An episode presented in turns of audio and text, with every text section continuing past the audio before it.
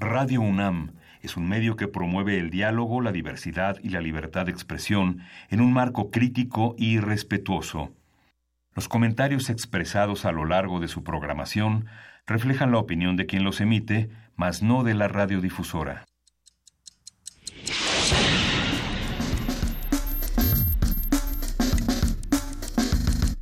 Primer movimiento. El mundo desde la universidad.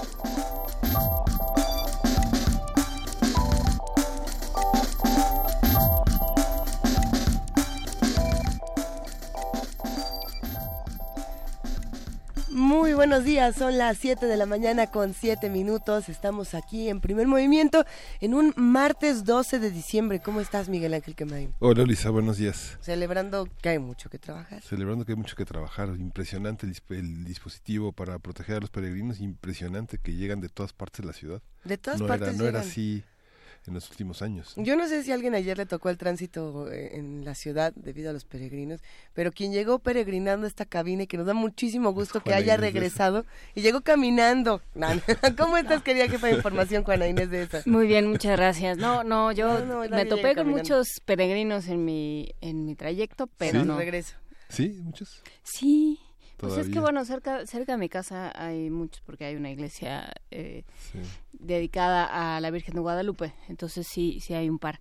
Pero pues no, pues eh, yo yo nada más regreso y me encuentro con todas estas cosas. muchachos. ¿Con qué te encontraste, querida Juana Inés? Te extrañamos muchísimo y nos da mucho gusto que estés aquí. ¿Qué, qué pasó? Pues eh, ¿qué pasó? Pues tú, tú dime, Luisa. Yo te dejé y había muchos partidos y mira, regreso y nada más hay como dos. Bueno, eh, que Ricardo Anaya está muy enojado con el universo, aunque en todas las entrevistas sale siendo, primero sale siendo muy fresco y luego le preguntan, oye, pero ¿qué opinas de que no le caes bien a... y parece que le da un, un cortocircuito. La, yo sé que, que tenemos que concentrarnos en los proyectos, que tenemos que concentrarnos en las propuestas, tanto del Frente ¿Ya las como de? Morena como del PRI. Pues Sí, solamente sí. Morena ha dado una, una propuesta fuera de los fuera de eso, punto. nadie más. Eh, a mí me da mucha risa ver eh, cómo se, se empiezan a pelear, se empiezan a enojar, empiezan a hacer planes, empieza todo el mundo a hacer hasta quinielas, ¿no? Para ver qué va a pasar y, y nosotros tenemos que estar muy atentos. ¿Qué Tenemos opinan? que estar muy atentos y tenemos que ver todos los puestos que están vacíos. O sea, ¿qué va a pasar lo con que la Secretaría de ayer. Educación? ¿Qué va a pasar con la PGR? ¿Qué va a pasar con todos estos? O sea, Bueno, ya hay alguien en la CEP. Bueno, está autograndado. Que garanticemos que Ah, sea- no, bueno. ¿Ven por qué no me ven por qué no me quiero ir? ¿Ven las cosas que pasan? Ah, bueno, pues quédate aquí, querida O sea, Juana Inés. me fui, regresé ayer a 1988. Sí, Más exactamente. o menos. Fíjate qué bonito. Y, Sí. y se puede poner todavía más interesante. Y Es todavía más interesante fuerte. la, la- el posicionamiento de Coparmex ayer, este Gustavo ¿Qué de pasó? Eh, eh, en contra de, bueno, señaló que se habían cumplido solamente el 40% de las promesas de campaña de Enrique, de Enrique Peña Nieto y al mismo tiempo señaló la incapacidad del gabinete de concentrarse en su trabajo por estar en cuestiones electorales. Pero el acto en el que la Coparmex dio a conocer ayer todo esto pues es un posicionamiento electoral, porque finalmente lo que demanda de la de la, de la nueva administración es revisar la reforma fiscal de Estados Unidos y la reforma fiscal de 2014, reducir el ICR, eh, continuar con este con el tema de la eh, de este de este consejo fiscal que al que MID eh, se opuso radicalmente y que no es necesario eh, evaluar las políticas hacendarias ni tributarias ni fiscales entonces esta parte pues es un posicionamiento electoral O sea, avisaron que van a vender caro su amor. Eso es lo que, lo que están diciendo. exactamente ¿no? van a vender caro su amor que así van a estar, que eso es lo que quieren de quien de quien pretenda ser presidente de este Sí. país, que eso es lo que va a costar su Sí. apoyo. Entonces tampoco se trata de algo absolutamente no electoral, pues. Sí, es, una, Libre es, de una- la es su primer es su primer acto de campaña. ¿Qué Aunque opinan? faltan, aunque faltan otros em- otros organismos empresariales distintos a la Coparmex, ¿no? Pues mira, ¿qué opinan los que hacen comunidad con nosotros? ¿Qué están haciendo? Si es que nos están escuchando, hoy es un día en que no tantas, tantos seres se levantan tan temprano. Sí, todos están Pero si escuchando están el radio, ahí- traen el radio, ¿eh? Traen- to- todo el mundo trae audífonos. Pues mira, si están por ahí y nos quieren escribir y nos quieren contar qué opinan de todo lo que está ocurriendo en nuestro país y en otras latitudes, ayer estuvimos hablando del intento de ataque terrorista en Manhattan, en la calle 42, en esta terminal de autobuses. Hoy vamos a tener un poco más de información. Así que estaremos platicando de todo esto en el programa. Miguel Ángel, ¿qué va a pasar? vamos a tener vamos a tener un arranque hablando de las eh, de la sangre de las enfermedades que eh, tiene la sangre las enfermedades crónicas las enfermedades que se adquieren en función de los tratamientos que se eh, que son resultado del cáncer por ejemplo y que no siempre son tan eh, reconocidas, me refiero como a tan sonadas y son igual de importantes. Eh, de entrada uno podría hablar, bueno, no, es que ya me voy a adelantar, pero ¿qué, enfermedades de la sangre conocemos? La hemofilia, por ejemplo. Sí, la leucemia. La leucemia. Todas, todas, las leucemias, que hay muchísimas. Hay muchísimas, hay crónicas. Hay todas las formas de anemia, etcétera. Ah, habrá mucho que discutir. Vamos a hablar con Carla Espinosa, que es médico adscrito al Instituto Nacional de Cancerología y ella coordina la clínica de leucemias agudas. En nuestra sección Transformación Positiva de Conflictos vamos a hablar con Pablo Romo, miembro del Consejo Directivo de Serapaz y profesor de Transformación Positiva de Conflictos en la especialidad de Negociación y Gestión de Conflictos Políticos y Sociales de la Facultad de Ciencias Políticas y Sociales de la UNAM. Y el que me lo pueda repetir de corridito va a conocer a Pablo Romo no, bueno, eh, pero Pablo Romo, como ustedes saben, va a estar con nosotros platicando sobre los premios por la paz y va a estar muy buena esta conversación.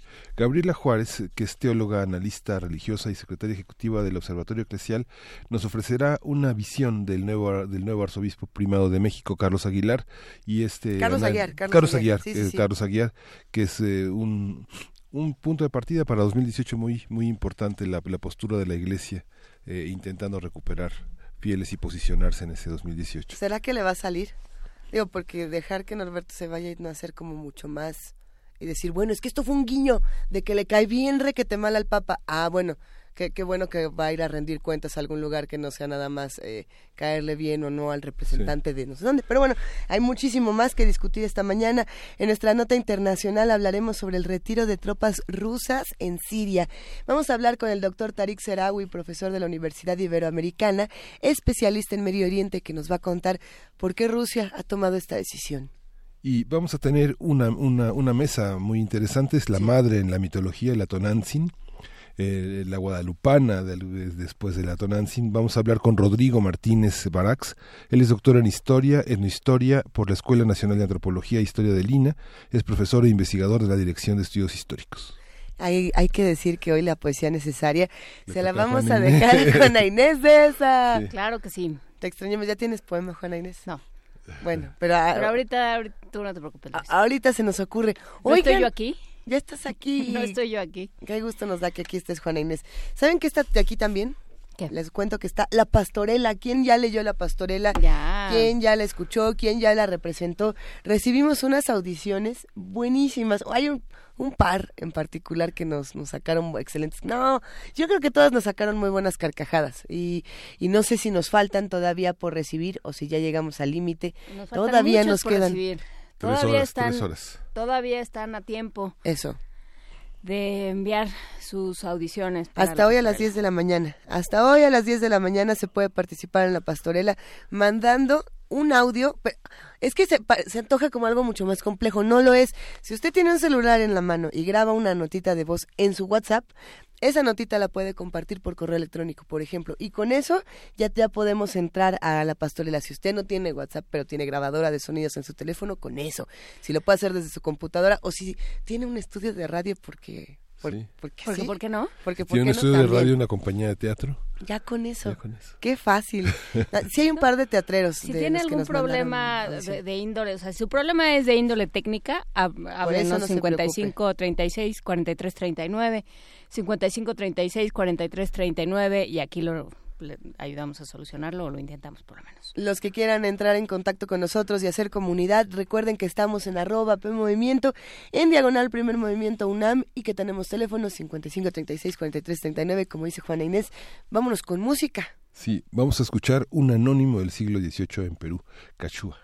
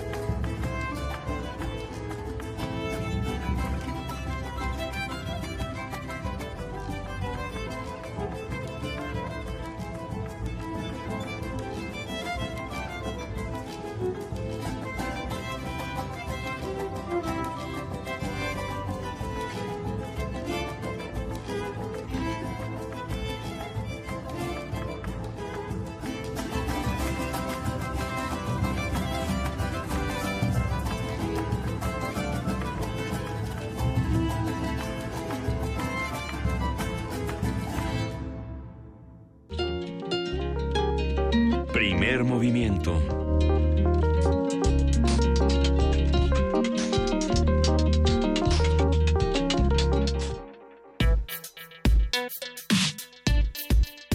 Martes de salud. Las funciones de la sangre son determinadas por las células que circulan por ella. Estas células son los glóbulos rojos, los glóbulos blancos y las plaquetas, las cuales pueden ocasionar enfermedades hematológicas si su calidad y cantidad se altera de algún modo. Estos diversos problemas de salud pueden manifestarse como una mayor vulnerabilidad del organismo a sufrir infecciones o a sufrir sangrados incontrolados.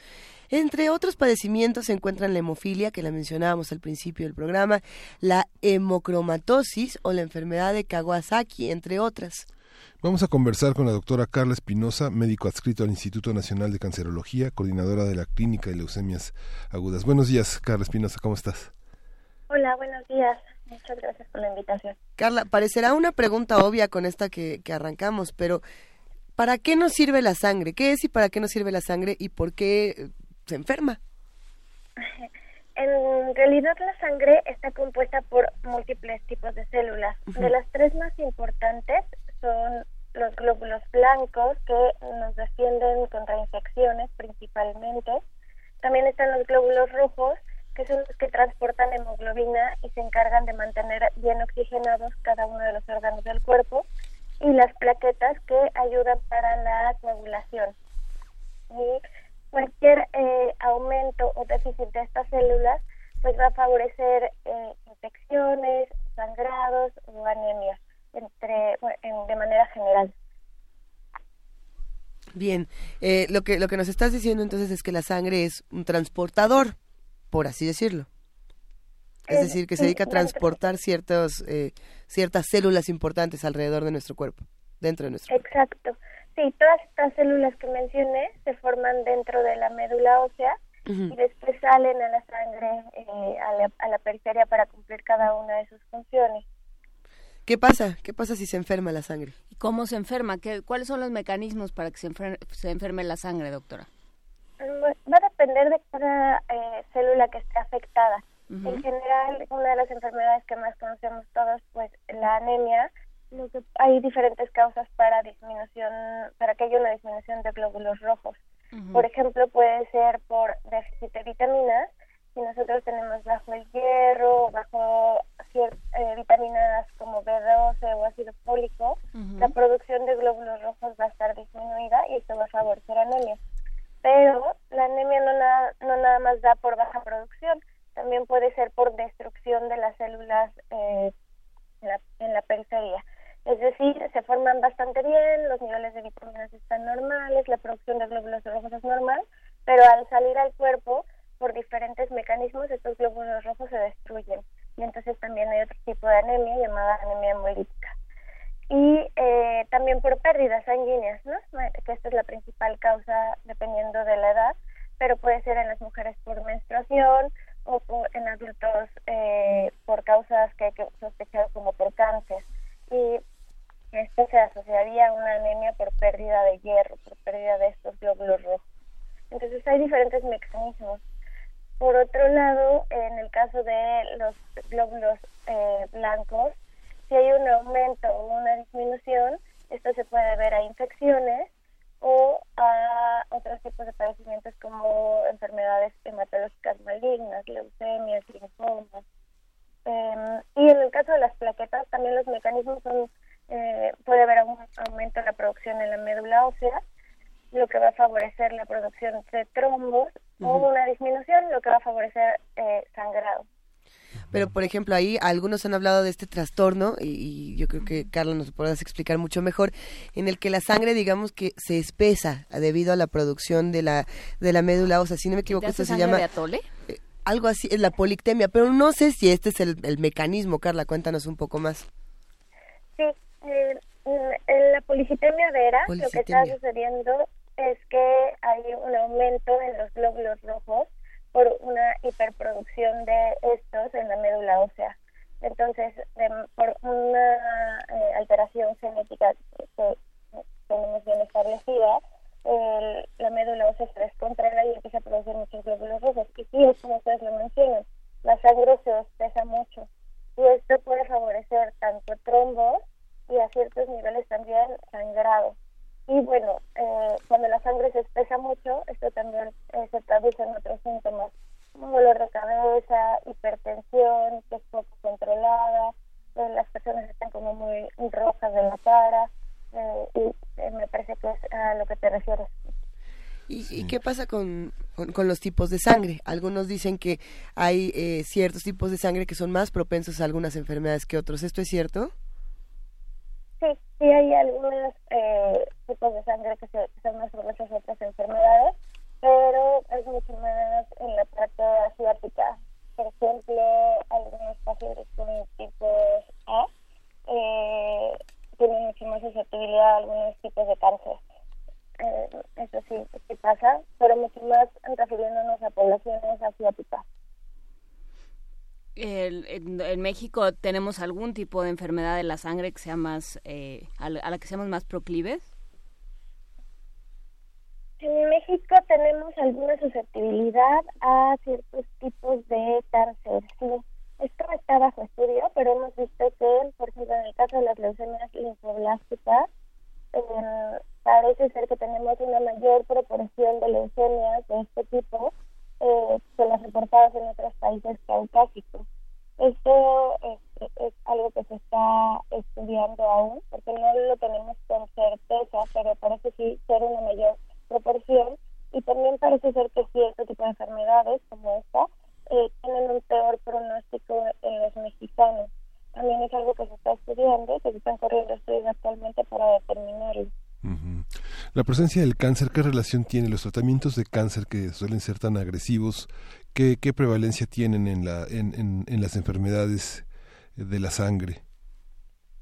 Bueno, las enfermedades malignas de la sangre igual se manejan con este tipo de terapia que ustedes mencionan. Sin embargo, ha habido muchos avances y en general es un tratamiento que se puede tolerar eh, eh, bien. Lo importante aquí es tratar de detectar las enfermedades en una etapa temprana para que los tratamientos no tengan que ser tan agresivos. Y algo muy importante, en los últimos años ha habido un desarrollo importante de medicamentos que eh, llamados como inmunoterapia, eh, y entonces el cambio de, de, de paradigma de manejo de este tipo de enfermedades porque estos tratamientos hacen que tu cuerpo, el mismo cuerpo, ataque a el cáncer que, que, se está presentando. Y entonces el tratamiento es en ocasiones mucho mejor tolerado y con mayores porcentajes de éxito. Entonces, a través de la combinación de quimioterapia y estas nuevas inmunoterapias, podemos eh, llegar a una mejor eh, resolución de la enfermedad y en muchas ocasiones con menores efectos adversos.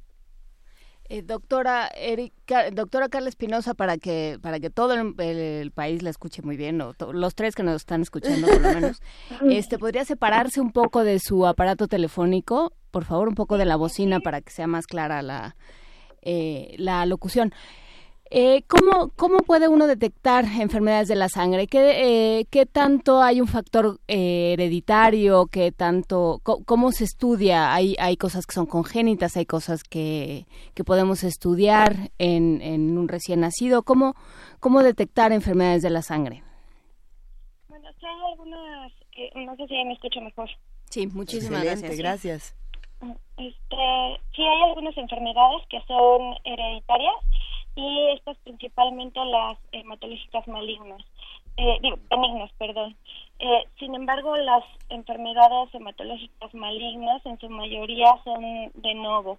Hay algunas leucemias crónicas que se pueden identificar eh, o que ah, aumenta sus riesgos si algún familiar eh, lo tuvo, algún familiar en primer grado, y entonces podría sospechar. Pero en general, las enfermedades hematológicas malignas eh, surgen de nuevo sin ningún antecedente, excepto que hayas tenido algún tipo de quimioterapia o radioterapia previamente.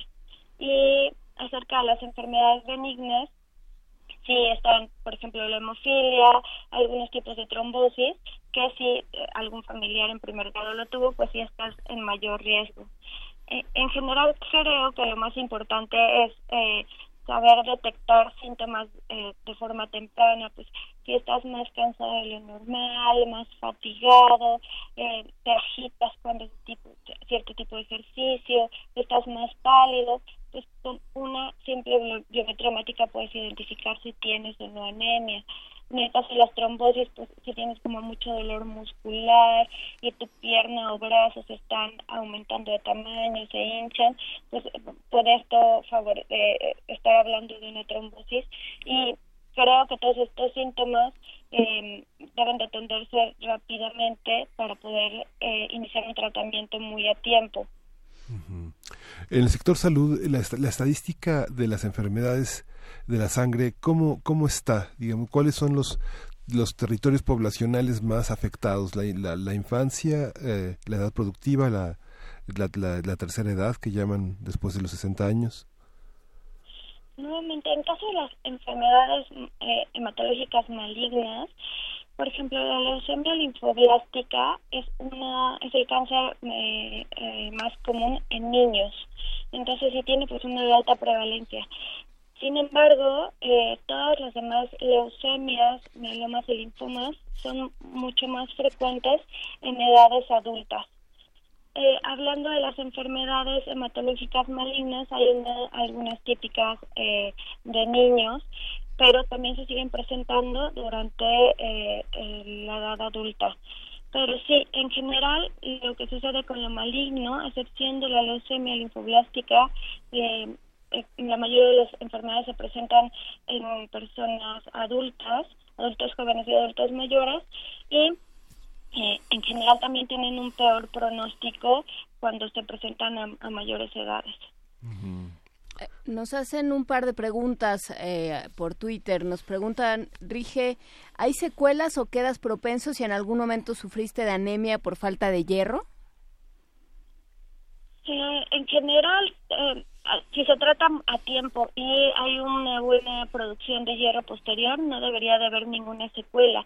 Esto es algo que se debe de tratar, sobre todo en niños, de forma temprana, para que el desarrollo y crecimiento sea normal.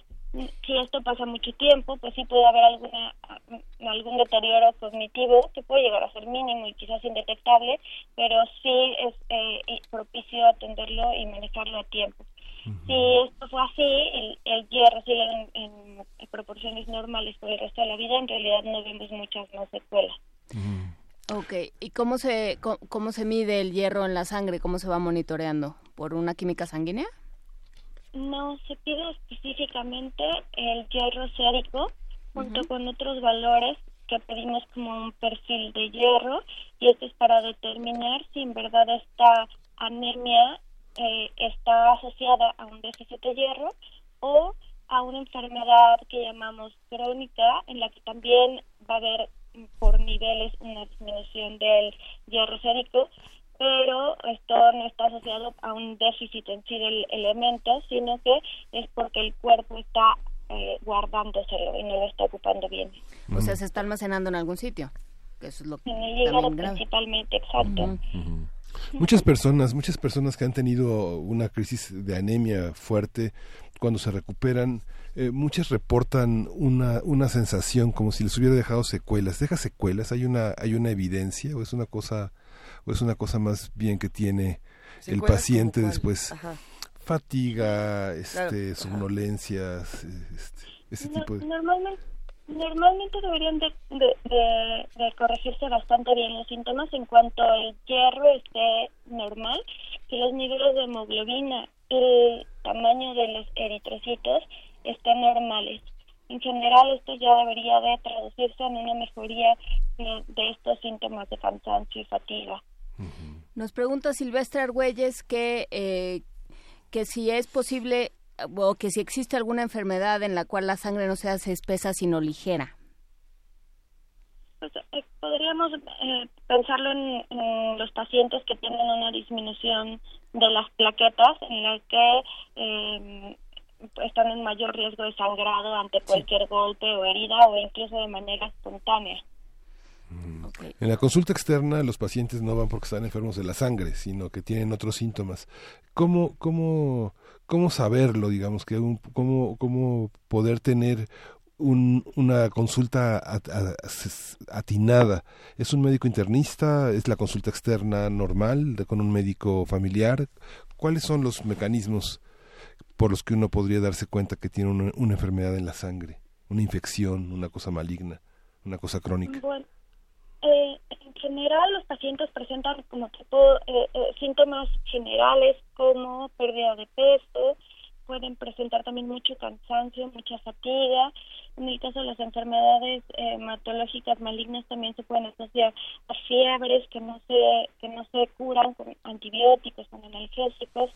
Eh, también puede haber sangrados espontáneos o moretones y esto eh, debe de llevar a, a, las personas a un médico general que debería solicitar una biometría hemática o al internista que eh, puede perfectamente identificar alguna alteración en la biometría hemática que eh, debe traducirse a llevar a un especialista hematólogo.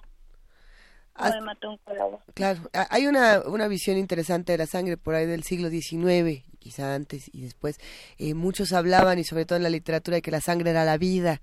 Eh, y más adelante, por ahí de los años 70 hasta los años 80, eh, ¿qué ocurre? Que de pronto dicen, bueno, no, la sangre es un vehículo de enfermedades, quizá antes, la sangre es un vehículo eh, de muerte, por así decirlo. Y, sé que suena muy dramático, pero bueno, también se han hecho muchos estudios al respecto y, se, surgieron un montón de mitos, Carla, que si las transfusiones, que si no tomes esto, que si no compartas la jeringa, algunos eran reales, otros eran mitos, cuáles sí, cuáles no. Por ejemplo, decían, es que si te ponen una transfusión, ya te enfermaste de, de cuánta cosa que lleva la sangre y, y si te ponen sangre nueva, te vas a enfermar de lo que se enferma la persona que la tenía, por ejemplo. Son como todas esas cosas que uno escuchaba en, en las calles, en los hospitales, en las familias, en fin. Sí, claro. Bueno, yo te diría que en vez de transporte de muerte, la sangre es transporte de vida, definitivamente. Y creo que estamos en un momento en el que eh, podemos identificar eh, muchas de estas infecciones que sí, claro, pueden transmitirse a través de la sangre, pero eh, cuando donamos y cuando vamos a recibir sangre, pues tenemos muchísimos estudios que pueden identificar este tipo de infecciones y hacerlo de manera bastante, bastante segura. Entonces sí creo que a pesar de estos mitos que comentas, eh, ya estamos en un momento en el que podemos transfundirnos de manera segura. Aún así, creo que los médicos tenemos bastante claro que una transfusión puede implicar riesgos y no nada más de infecciones, sino de algunas alergias y algunas otras cosas, por lo que siempre es importante pues eh, eh, transfundir específicamente al paciente que lo necesite y no sobrepasarnos con esto. Pero sí te diría que eh, debemos hacerlo de manera bastante confiada y segura. Eh, ¿Dónde se fabrica? La sangre es un tejido. ¿Dónde se fabrican los, las células de la sangre? ¿Todas en la médula ósea? Todas en la médula ósea, sí, justo el tuétano que nos tomamos del hueso, ahí se fabrican todos los tipos de células que había mencionado, como los glóbulos blancos, y de estos hay muchos más tipos. Eh, están los neutrófilos, los linfocitos, monocitos, eosinófilos y basófilos, que cada uno va a cumplir una función específica al salir al cuerpo. En general, todos nos defenderán de infecciones o de cáncer. Y ahí mismo se forman glóbulos rojos y las plaquetas, que nos van a ayudar contra anemia y contra sangrados, principalmente. ¿Cuál es la reserva de sangre con la que contamos? ¿Por qué, por qué digamos, un paciente entra en un hospital y inmediatamente piden donadores de sangre?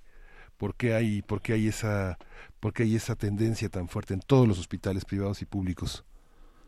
Sí, eh, em, la sangre, eh, aquí tenemos un problema, no hay manera de sustituirla. Entonces, si alguien está perdiendo por alguna causa sangre, lo más importante eh, en un paciente es tener lista una transfusión, ¿no? Porque de esto hablábamos, que da vida totalmente.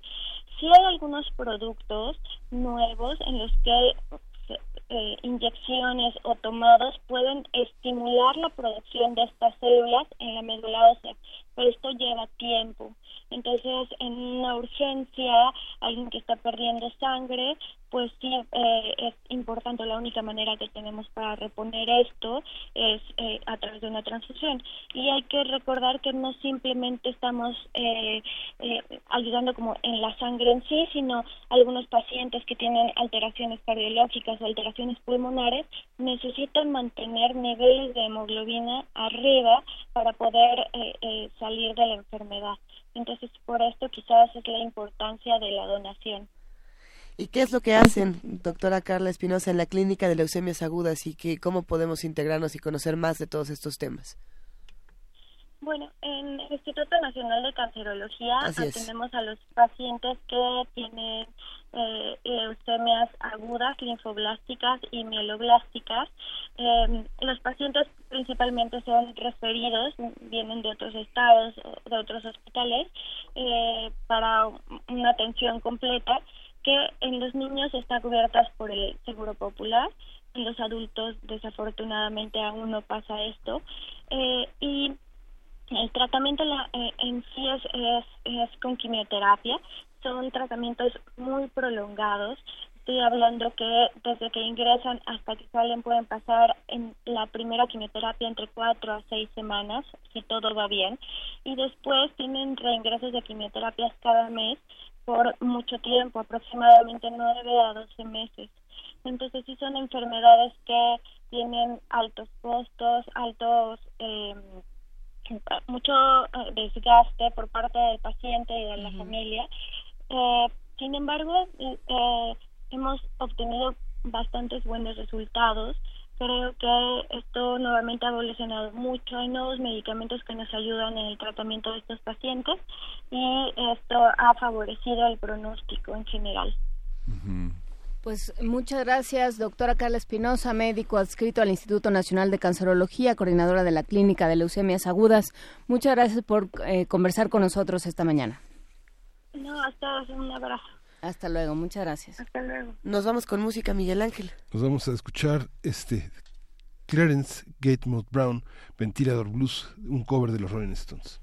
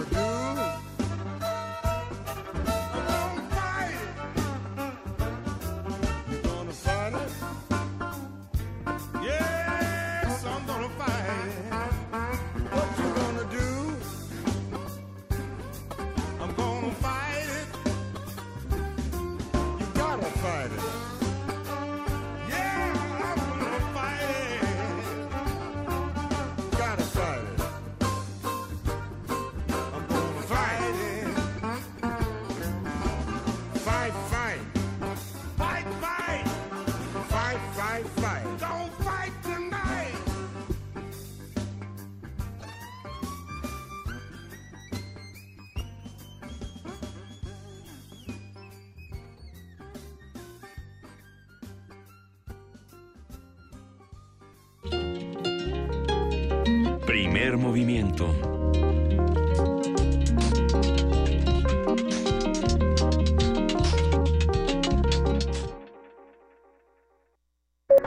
Transformación de conflictos. Son las 7 de la mañana con 46 minutos y ya está en la línea, se lo agradecemos muchísimo. Pablo Romo, nuestro experto en transformación positiva de conflictos. ¿Cómo estás, Pablo? ¿Qué tal? Muy buenos días. ¿Cómo están ustedes?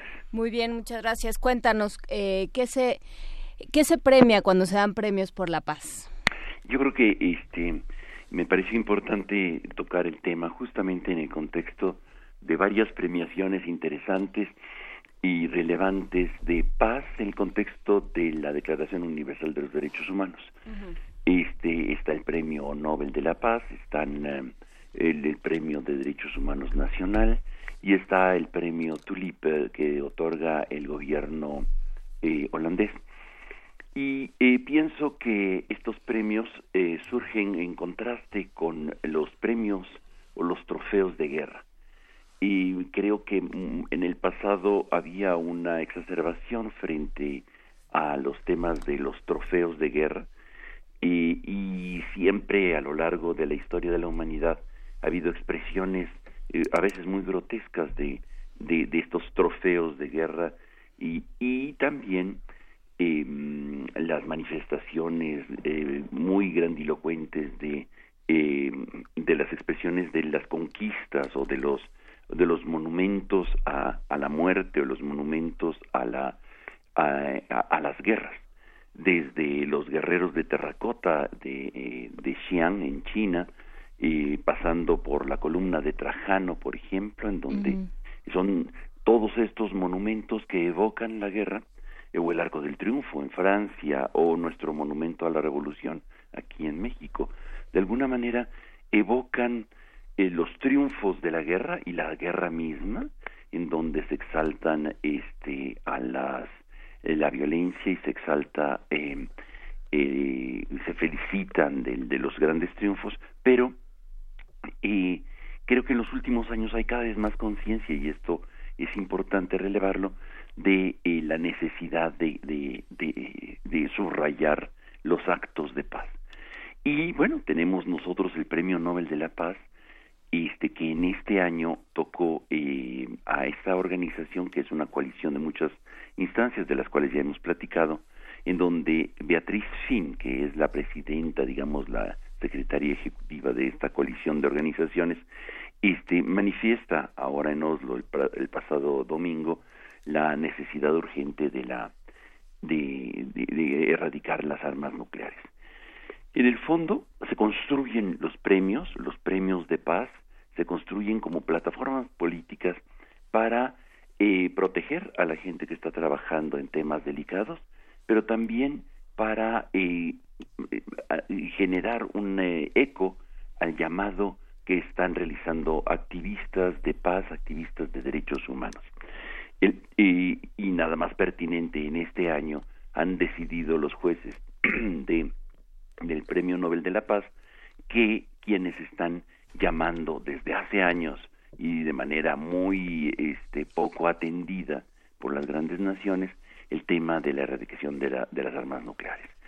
Tenemos este en, em, en eh, Holanda, el gobierno holandés da también un reconocimiento de por el trabajo de derechos humanos y paz eh, cada año y justamente en el contexto de los de la declaración de los eh, del el 10 de diciembre.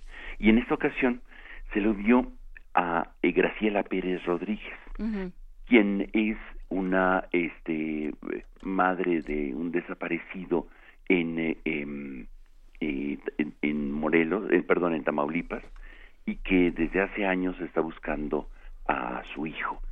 Y creo que también, o sea, es muy elocuente y es un mensaje que, que hay que leer y no muy entre líneas, es muy evidente. El gobierno, es quien lo da es el gobierno de Holanda y quien lo recibe es una mexicana que está buscando a sus desaparecidos, pues el mensaje es doble. Primero, reconocer el trabajo de, de Graciela, por un lado, y por el otro, estar, eh, hacer un llamado de atención al gobierno mexicano, por supuesto.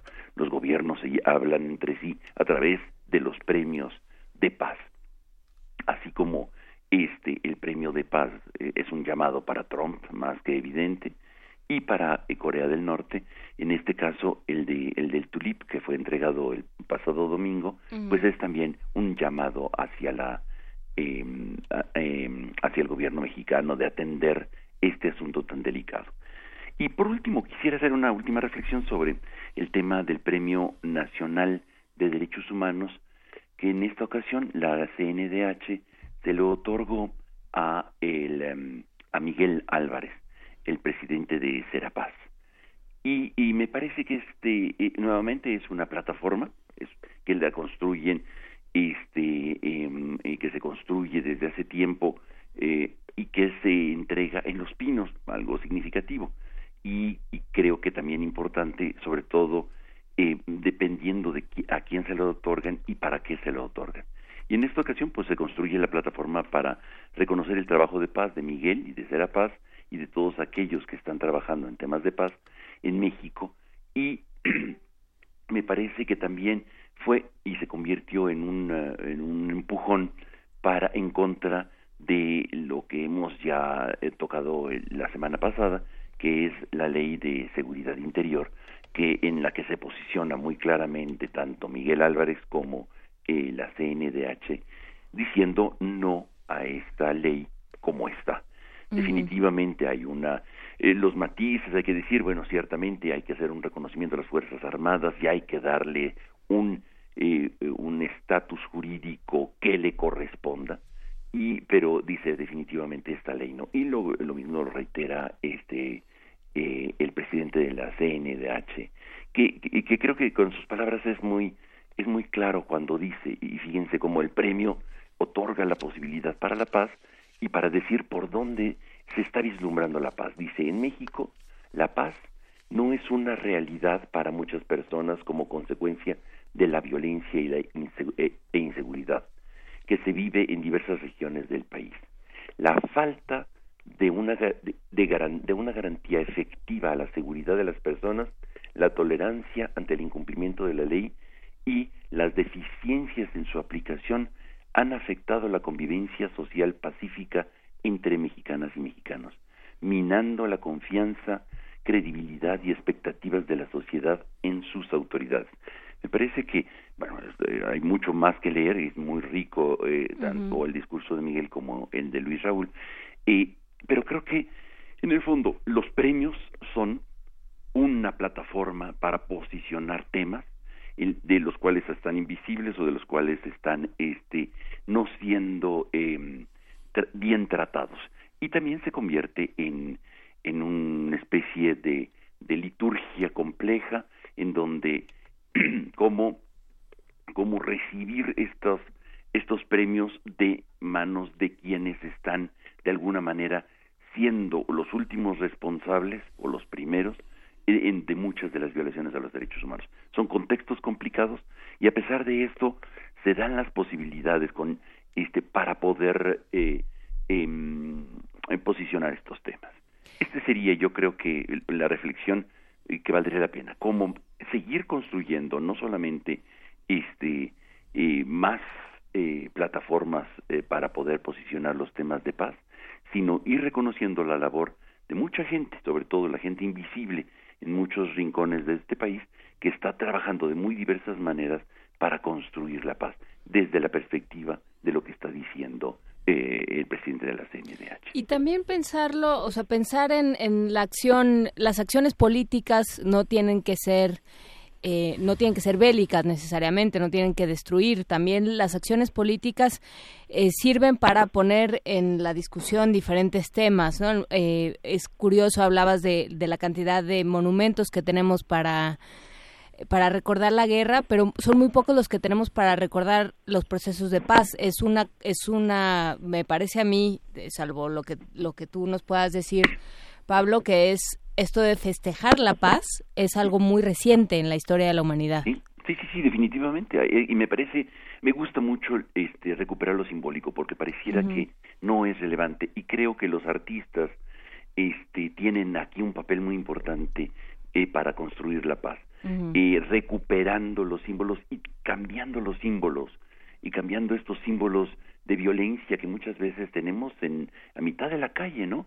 Y este y que de alguna manera tenemos que, eh, deconstruirlos y construir nuevos símbolos que nos evoquen la igualdad, eh, la, eh, la, tolerancia, la alegría, la, la, la convivialidad, la, las relaciones humanas este, sanas y no este, afectadas. ¿Cómo, ¿Cómo traducir estos términos que, que son componentes de paz en expresiones artísticas que puedan estar eh, colmadas las calles de estos monumentos en lugar de los eh, de, de los eh, monumentos de la guerra. Ve, por ejemplo, Reforma. Y tú viajas, vas en un paseo por Reforma, pues lo, lo, lo que ves son militares y hay un antimonumento ahí muy importante de los 43. Pero en general, este, pues ni siquiera el caballito, porque el caballito evoca también una, una, una presencia militar, ¿no? De, de, imposición. Entonces, este, a pesar que es muy bonito, muy artístico, pero bueno, eh, finalmente no encontramos nosotros o cómo resignificar muchos de los de los monumentos y de las expresiones que tenemos eh, en la calle y que se convierten eh, para que se conviertan en plataformas de paz. Por ejemplo, el monumento a la madre.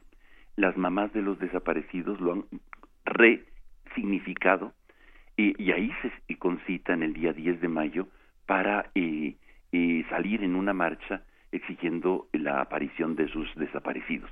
Me parece que ese monumento tiene una resignificación importante en los últimos cuatro años. Y así, por ejemplo, no necesariamente de violencias o de, sino de, reconocimiento al trabajo. ¿Dónde están, por ejemplo, el monumento a, nuestros premios de Nobel de, de la paz o de, de, literatura, en fin. Yo creo que eh, falta mucho y, y, esto nos generaría no solamente una resimbolización y una nueva significación de nuestra sociedad en términos de paz, sino nos haría también una plataforma de orgullo, de sentir eh, identidad y de identificarnos frente a la gran labor de eh, artistas, de científicos, de trabajadores por la paz que hay en el país. Me parece que este, eh, estos premios evocan y intentan, son efímeros monumentos a la paz, este, pero de alguna manera significativos para nuestro eh, para nuestra quehacer cotidiano y nuestras relaciones en la sociedad. Oye, Pablo, por ejemplo, en, en Berlín, nos quedan como 30 segundos, pero en ah. Berlín el, Memorial del Holocausto, ¿es una resignificación para la paz o continúa siendo un...? Yo creo que es muy importante la memoria también, ¿no? O sea, no es solamente cuestiones que nos evoquen, evoquen términos de paz, construcción de paz y destrucción de la violencia, sino también la memoria es muy es fundamental por eso los 43 que estén en, en reforma es muy importante no memoria y paz memoria y paz y sobre todo un gran abrazo y una felicitación enorme a todos los amigos de Serapaz eh, que están muy premiados, querido Pablo Romo. Muchísimas gracias. Un gran abrazo para ti y para todos en Serapaz. Mil gracias por toda su labor. Muchas gracias, que estén muy bien todos. Vamos a una pausa y regresamos aquí a Primer Movimiento.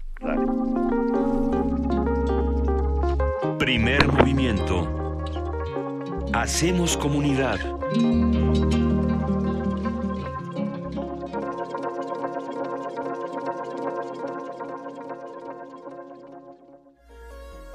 Puedes encender la cámara, grabarte diciendo lo primero que se te ocurra y subirlo a internet. O puedes hacerlo bien. Radio UNAM te invita a construir tu propio espacio de expresión en la red con el taller Videoblogging, el poder de los influencers, impartido por Alejandro Valdés Barrientos. Aprende a llevar tu idea a un guion y a traducirla en video. Inicia el jueves 8 de febrero. Inscripciones, costos y descuentos al 5623-3273. Nuevos medios de comunicación para nuevas opiniones. Radio UNAM, Experiencia Sonora.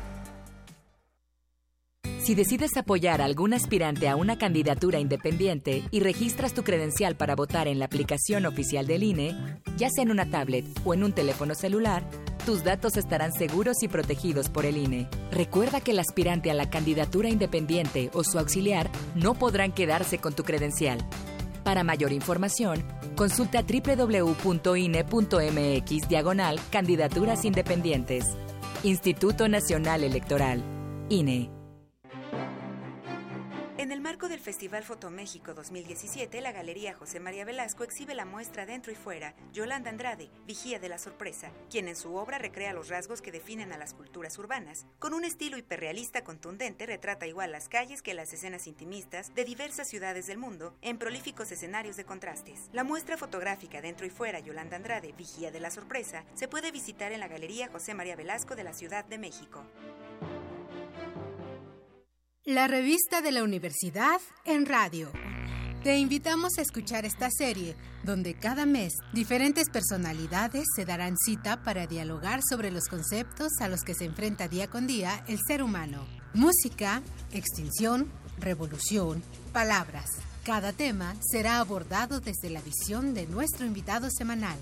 Dialoga con nosotros todos los jueves a las 16 horas por el 96.1 de FM en el papel, en la pantalla, en las ondas y en la web. La revista de la universidad abre el diálogo en Radio UNAM, Experiencia Sonora.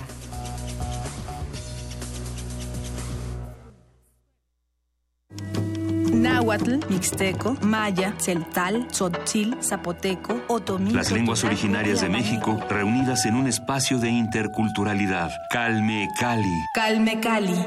Acompáñanos a conocer las diferentes culturas indígenas de nuestro país en voz de sus hablantes. Todos los jueves a las 10 de la mañana. Retransmisión domingo 15.30 horas. Por el 96.1 de FM. Radio UNAM. En redes sociales, en Facebook como Primer Movimiento UNAM y en Twitter como P Movimiento o escríbenos un correo a primermovimientounam@gmail.com. Hagamos comunidad.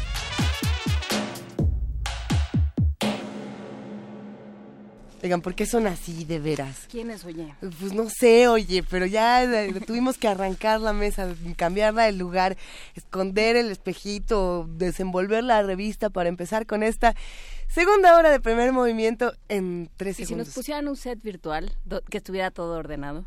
Tendríamos que tendríamos que ser todos verdes, de hecho vestirnos de verde hasta eh, de cuello tortuga para que solo fuéramos cabezas flotantes en, el set de Y cuando nos sorprendiéramos poder flotar así. Y que apareciera, eh, es una gran idea. sí.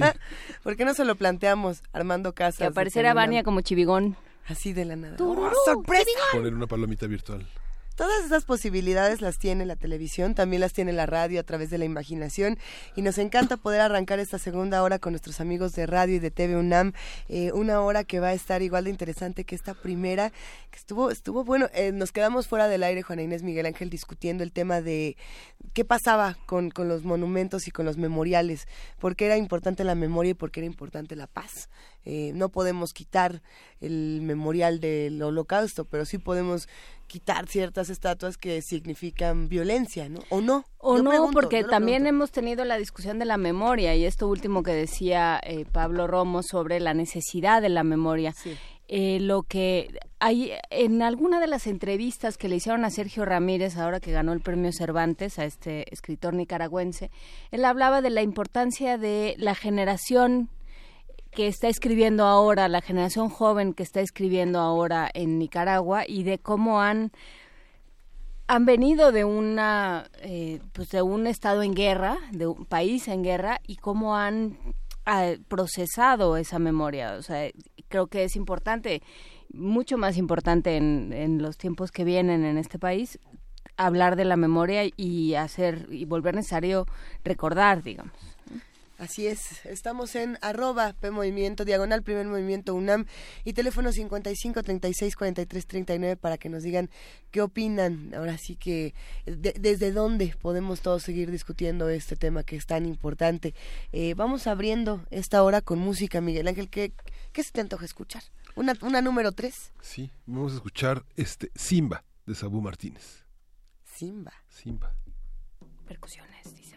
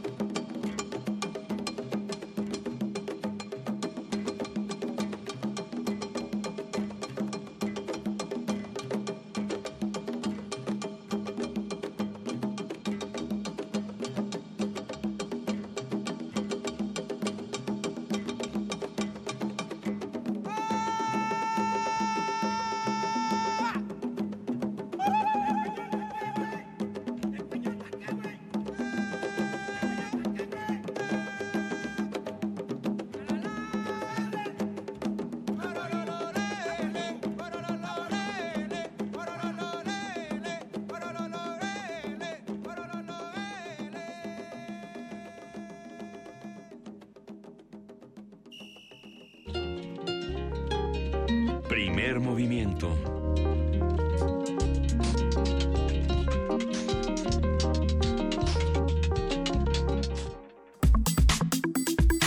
Nota Nacional. El pasado 7 de diciembre el Vaticano hizo oficial el nombramiento del cardenal Carlos Aguiarretes como nuevo arzobispo de la Ciudad de México en sustitución de Norberto Rivera Carrera.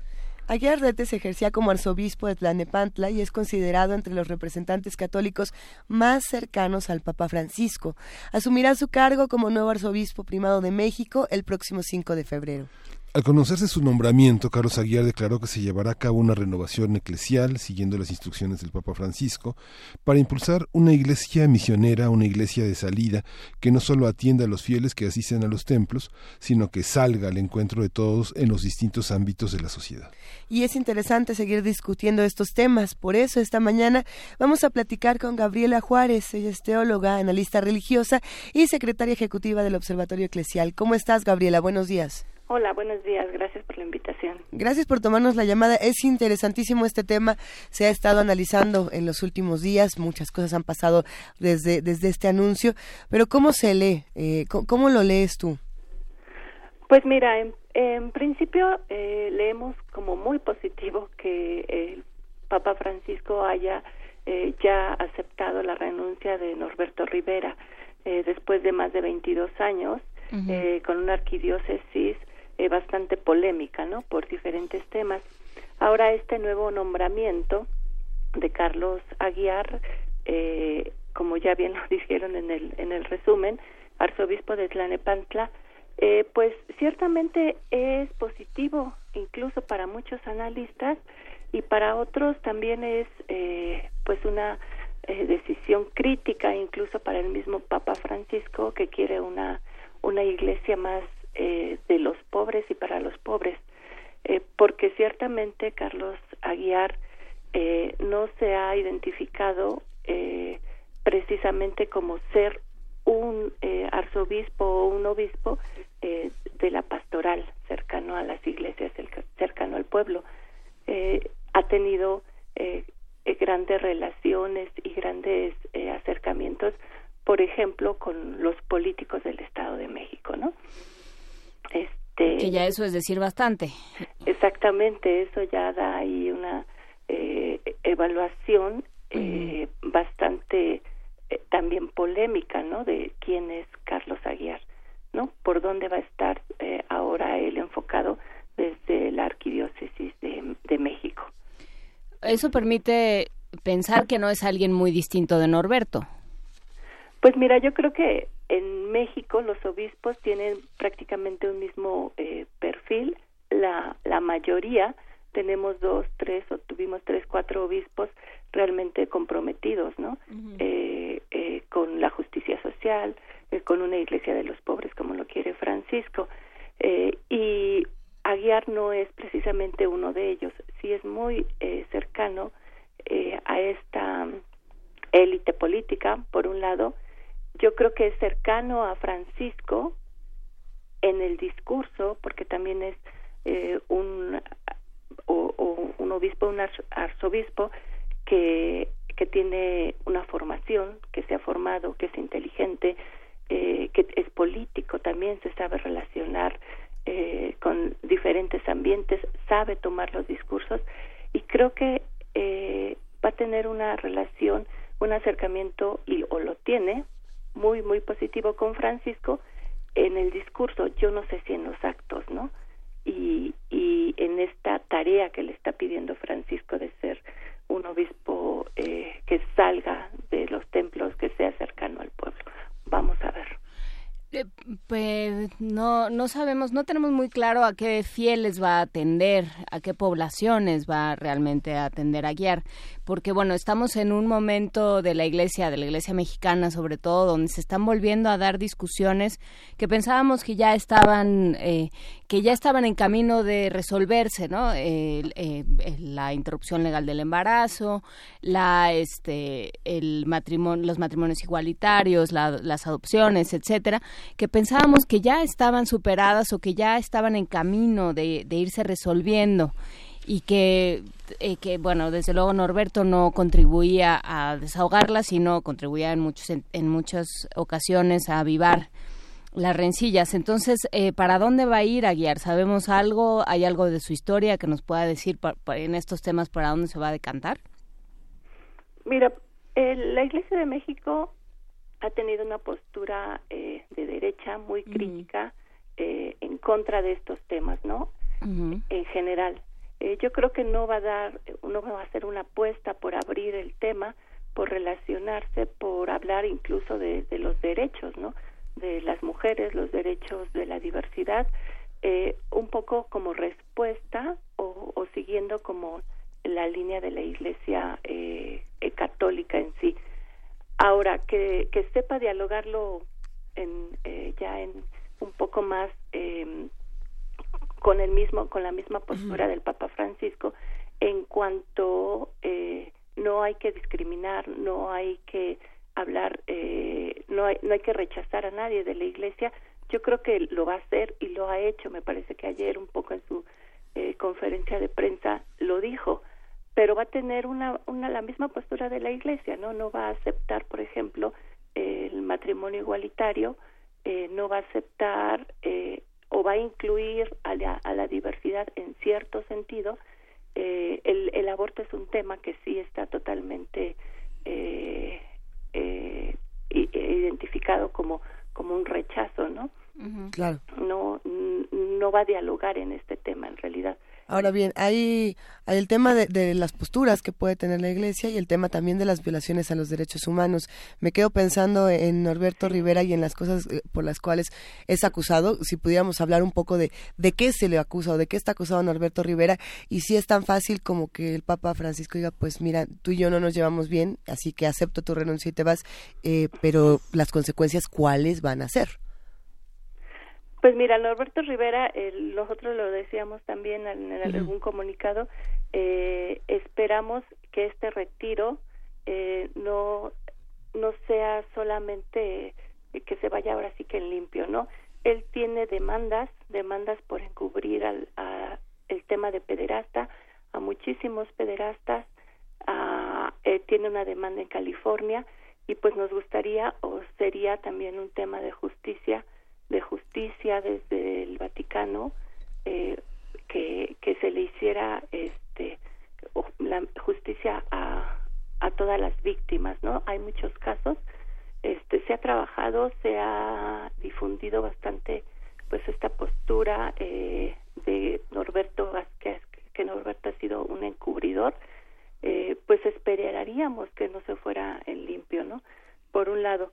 Eh, por otro pues eh, no, tampoco la Iglesia en general no se ha identificado no por hacer justicia ampliamente en el tema de, de pederasta entonces eh, no somos no estamos muy optimistas ¿Cómo, cómo, se, ¿Cómo está el tema de la impunidad en, en la Iglesia? Pensando no solamente en el caso particular de Norberto Rivera, sino de muchas otras figuras eh, dentro de, de, esta institución que han violado de una u otra manera los derechos humanos y que, digamos, en términos ya no se han salido con la suya. Eh, mira, yo creo que sí ha habido casos, ¿no? Donde se ha, se ha exhortado, se, se ha solicitado el mismo Papa Francisco, ha dicho que no va a permitir que sigan los abusos, que los eh, sacerdotes pedrastes tienen que salir de la iglesia. Pero yo creo es más también de discurso, no ha habido una reacción verdadera de justicia. Entonces, eh, yo creo que ahora con Aguiar no, no va a seguir teniendo o no va a tener esta postura eh, de, hacer justicia a, los temas, ¿no? A toda la, impunidad que ha habido dentro de la Iglesia eh, este es un tema que está en la mesa y ojalá que se pudiera este, dialogar con, con Aguiar como parte de la iglesia aquí en la Ciudad de México, porque, porque tenemos muchos casos, ¿no? Este, eh, están los casos, eh, el caso muy emblemático de, de Marcial Marcial eh, con los legionarios, eh, sería muy interesante, ¿no? Que se hablara con las víctimas de, de Marcial eh, aquí en, en, en México. Entonces, bueno, tendríamos que ponerlo en la mesa también para ver si realmente se habrá un tema de justicia en, en este en estos casos, ¿no? Quienes hicieron la crónica de la conferencia de prensa de ayer eh, ven a un Carlos Aguiar este beligerante, pero que no dice cómo va cómo va a hacerlo. Él tiene eh, en su haber, no sé, 2100 o 2100 sacerdotes, 500 templos, grupos femeninos, organizaciones de familias, tiene mecanismos para crear una, una estructura que recoja la protesta, que recoja la denuncia.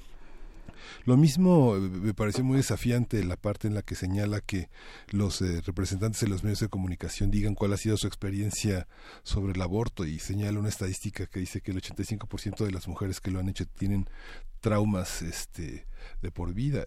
Toda esta parte en la relación con los medios, ¿cómo, cómo lo ve Gabriela? ¿Cómo es esta es este vínculo donde eh, parece que también es un acto de campaña, donde también habló de la ley de seguridad y le da y le da el aval a esta ley y el tema de la transparencia con los recursos que recibe la catedral y que recibe la Villa de Guadalupe. ¿Cómo, cómo ha recibido esto en el contexto de las elecciones? Pues mira, aquí hay una, una preocupación. Bueno, por un lado vamos a, como ya había comentado, Carlos Aguiar es una persona preparada, es político, ha tenido diferentes puestos en la iglesia, eh, se ha desempeñado eh, bastante bien, es muy diplomático, eh, sabe relacionarse con los medios de comunicación, sabe qué decir, no es una persona ignorante, tiene un doctorado en Biblia, este, eh, también tiene los elementos, ¿no? Para, para dialogar. Eh, pero en el sentido de relación, eh, en la relación de, de las elecciones, eh, un poco en el tema de la moral, por una parte el tema de la moral en la Ciudad de México, él no tendría que meterse a estos temas también por, por porque vivimos en un estado laico, ¿no? Eh, eh, estoy hablando de los temas del, precisamente del, del aborto, eh, de las con las mujeres, el tema de la diversidad, eh, el tema de eh, pues ahora sí que de las familias, ¿no? Diferentes, también por derecho eh, de la ciudadanía, por el tema del estado laico, debería de hablarlo precisamente para sus feligreses, ¿no? Para la gente que quiere vivir como en la Iglesia Católica, eh, pues desde esa perspectiva. Ahora, el tema eh, también que tiene que ver con el Estado laico, eh, que tiene que ver con los eh, temas políticos, eh, tampoco debería de, eh, por un lado, por el respeto al Estado laico, porque vivimos en un Estado laico, no debe de tener esos pronunciamientos. Él lo sabe él no no no es una persona eh, e ignorante no te digo tiene una formación.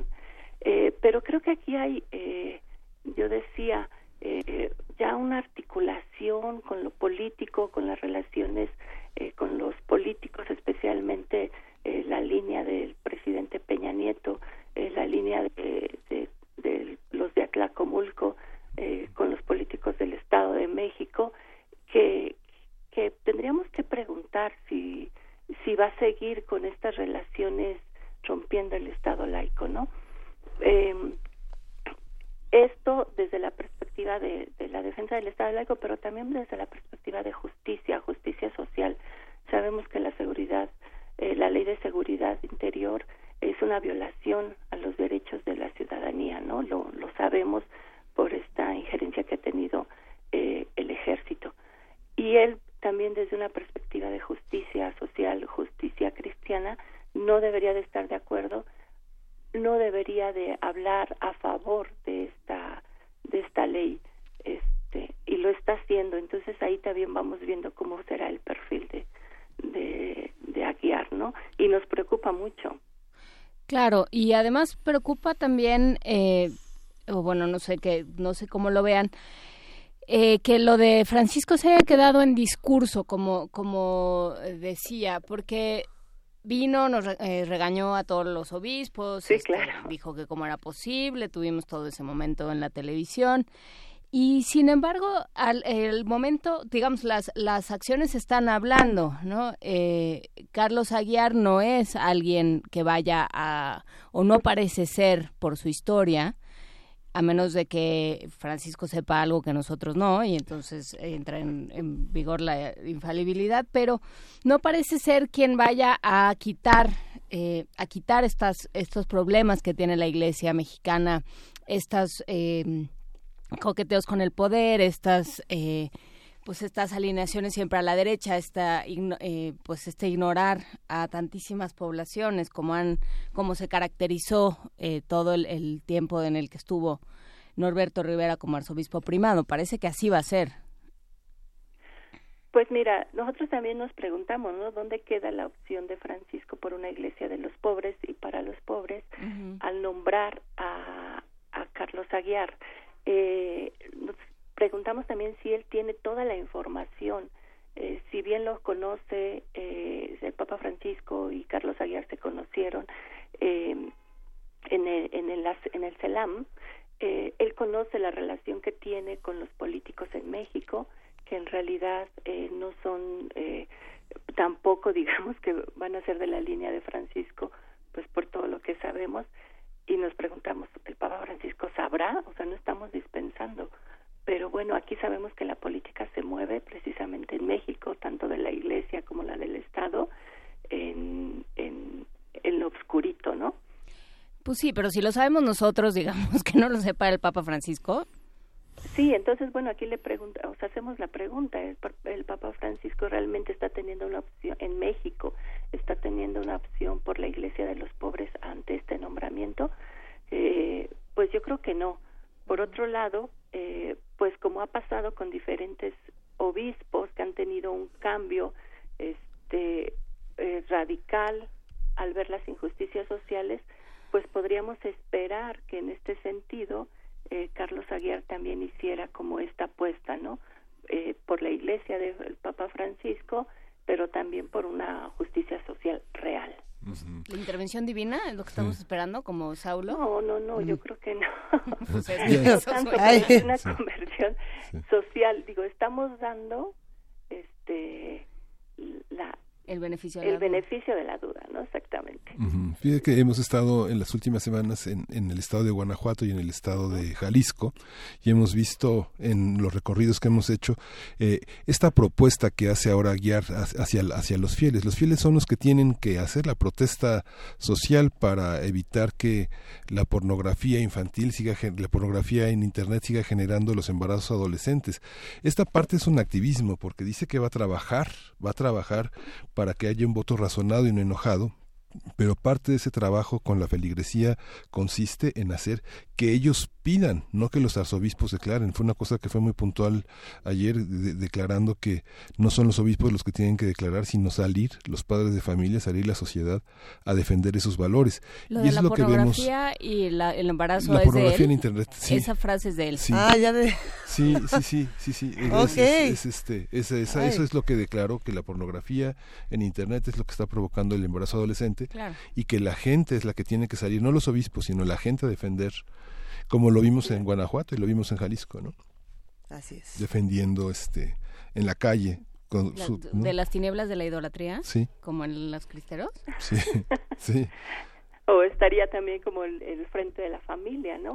Eh, Sí. Que salió a defender, sí, sus valores, pero también en contra eh, de, del- de los derechos ya ganados, como lo habían dicho desde, un, desde un principio, ¿no? Ya ganados en el Estado de México, como el derecho a decidir, como el matrimonio este igualitario, eh, que ya, ya, ya han sido batallas ahora aquí y otra vez, ¿no? Eh, puede haber un doble discurso con esto que, que, que, que habló en su rueda de prensa. Este, sí los valores, eh, pero entonces también están imponiendo los valores de la Iglesia Católica, ¿no? A toda la ciudadanía. Este, y ciertamente eh, también tendría que nombrar eh, como el Estado no no ha tenido ni le interesa el tema, por ejemplo, de salud, de salud de las jóvenes eh, en Tlanepantla, un gran por ciento de jóvenes niñas embarazadas, entonces no es tema eh, solamente de la pornografía, ¿no? claro. sino es un, un tema del, del Estado, es un tema de salud, es una responsabilidad también que, que no les interesa en, el, ma- en lo más mínimo, ¿no? No les ha interesado.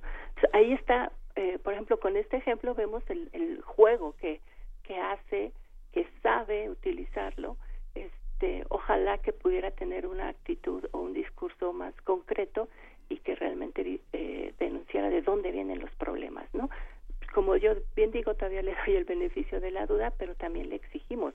Si él dice hay que salir, el pueblo, eh, la, el pueblo católico tiene que salir, tiene que exigir, pues también el mismo eh, pueblo, como lo hablamos en la Iglesia Católica, eh, los laicos, las laicas, tienen el derecho de salir y exigirle a, a sus sacerdotes, a sus obispos, a sus, a sus arzobispos que se comprometan. Pues eh, Hasta aquí iremos llegaremos. viendo, nos quedamos Gabriela Juárez con todas estas reservas y bueno, pues sí, con el beneficio de la duda, bueno, pues sí, sí, si no, bueno, si, empezando, vamos a... si no creemos en la beneficio de la conversión dentro de la Iglesia Católica, ¿dónde vamos a creer de veras? Bueno, muchísimas gracias. 12 de diciembre nosotros discutiendo estas cosas. Gracias, Gabriela Juárez, teóloga, analista religiosa y secretaria ejecutiva del. Observatorio Eclesial. Gracias por platicar con nosotros. Buenos días, hasta luego.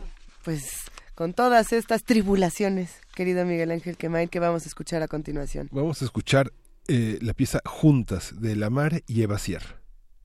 Deja que entre hasta el fondo de ti. Solo yo sé sacar los fantasmas que guardas allí. Deja que te enjuague los pulmones y el corazón. Que limpie tu mirada de miedo y te invite a bailar esta canción. Que esta noche invito yo, deja la ventana abierta, que me escuchen en tu boca y en tus manos bien despiertas. Arranque todas las puertas, para que no existan barreras. No te queda excusa alguna, somos tú y yo compañeras. Yo soy tu mejor contigo, las historias que no cuentas, las canciones escondidas, la garganta que te aprieta. Soy la fuerza que te brota del alma como una fiera, la que hila tu sentido y te quita la careta.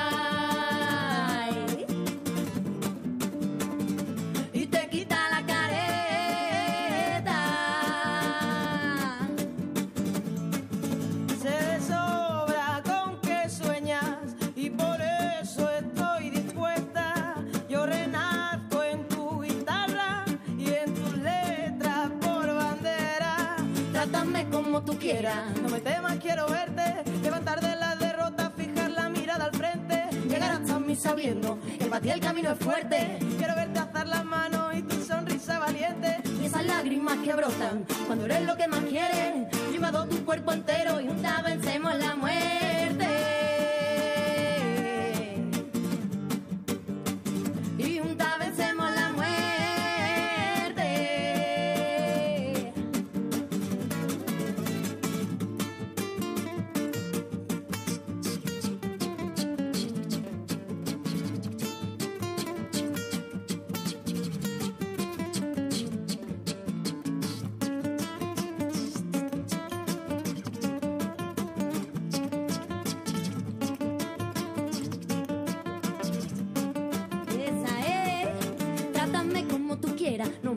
Quiero verte, levantarte en las derrotas, fija la mirada al frente. Llegar hasta mí sabiendo que para ti el camino es fuerte, quiero verte alzar las manos y tu sonrisa valiente. Y esas lágrimas que brotan cuando eres lo que más quieres, llevado tu cuerpo entero y juntas vencemos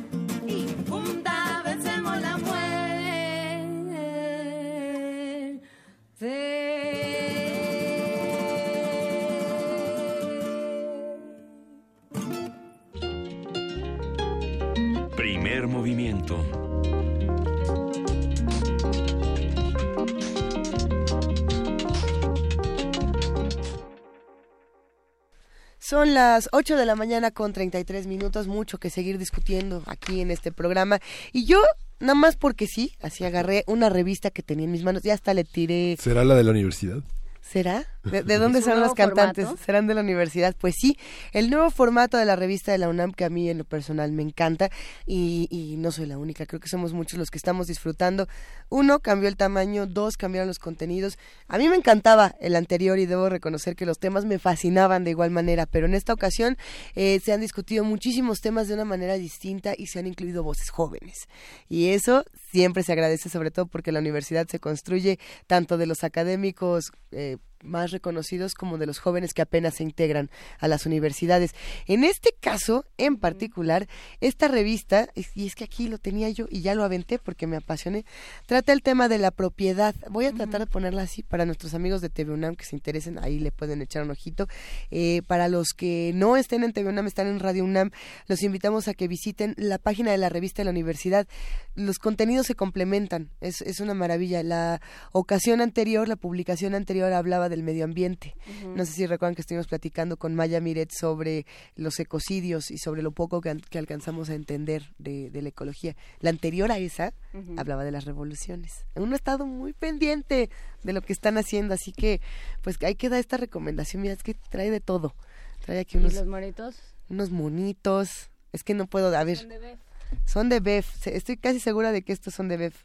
Y se llama La balada triste del lector fiel ahorita y justamente dice farsa en tres actos presentada perpetrada por Bef eh, y por aquí tiene dos personajes que son Poncho Murguía, editor, y Pepe Vallares, lector. Entonces habrá que ver de qué se trata. Se las paso por si le quieren echar un, sí. un buen además, Además está en PDF, la tradición de las revistas. A mí me toca ver, por ejemplo, una revista como Legajos, el, el, boletín del Archivo de la Nación, cumplió 80 años. Bueno, ya tiene 87 años. 87 años y sigue tirando mil ejemplares como cuando lo hacían en 1930. Mil, ejemplares. sí, sí. Es muy claro, poquito. Claro, no está en PDF, pero finalmente los contenidos, las revistas siguen tirando mil ejemplares. Hemos tenido grandes revistas, como no sé, como la revista Sabia Moderna, que tuvo siete ejemplares, este, El Hijo Pródigo, Taller, muchas revistas importantes que se han recuperado y que eh, cada vez más las instituciones intentan ponerlas al alcance de los... Eh, académicos y del público en general, porque en el interior del país hay mucha, muchos, muchos jóvenes que hacen muchas revistas que duran poco. Es que la diferencia entre fanzine y la revista.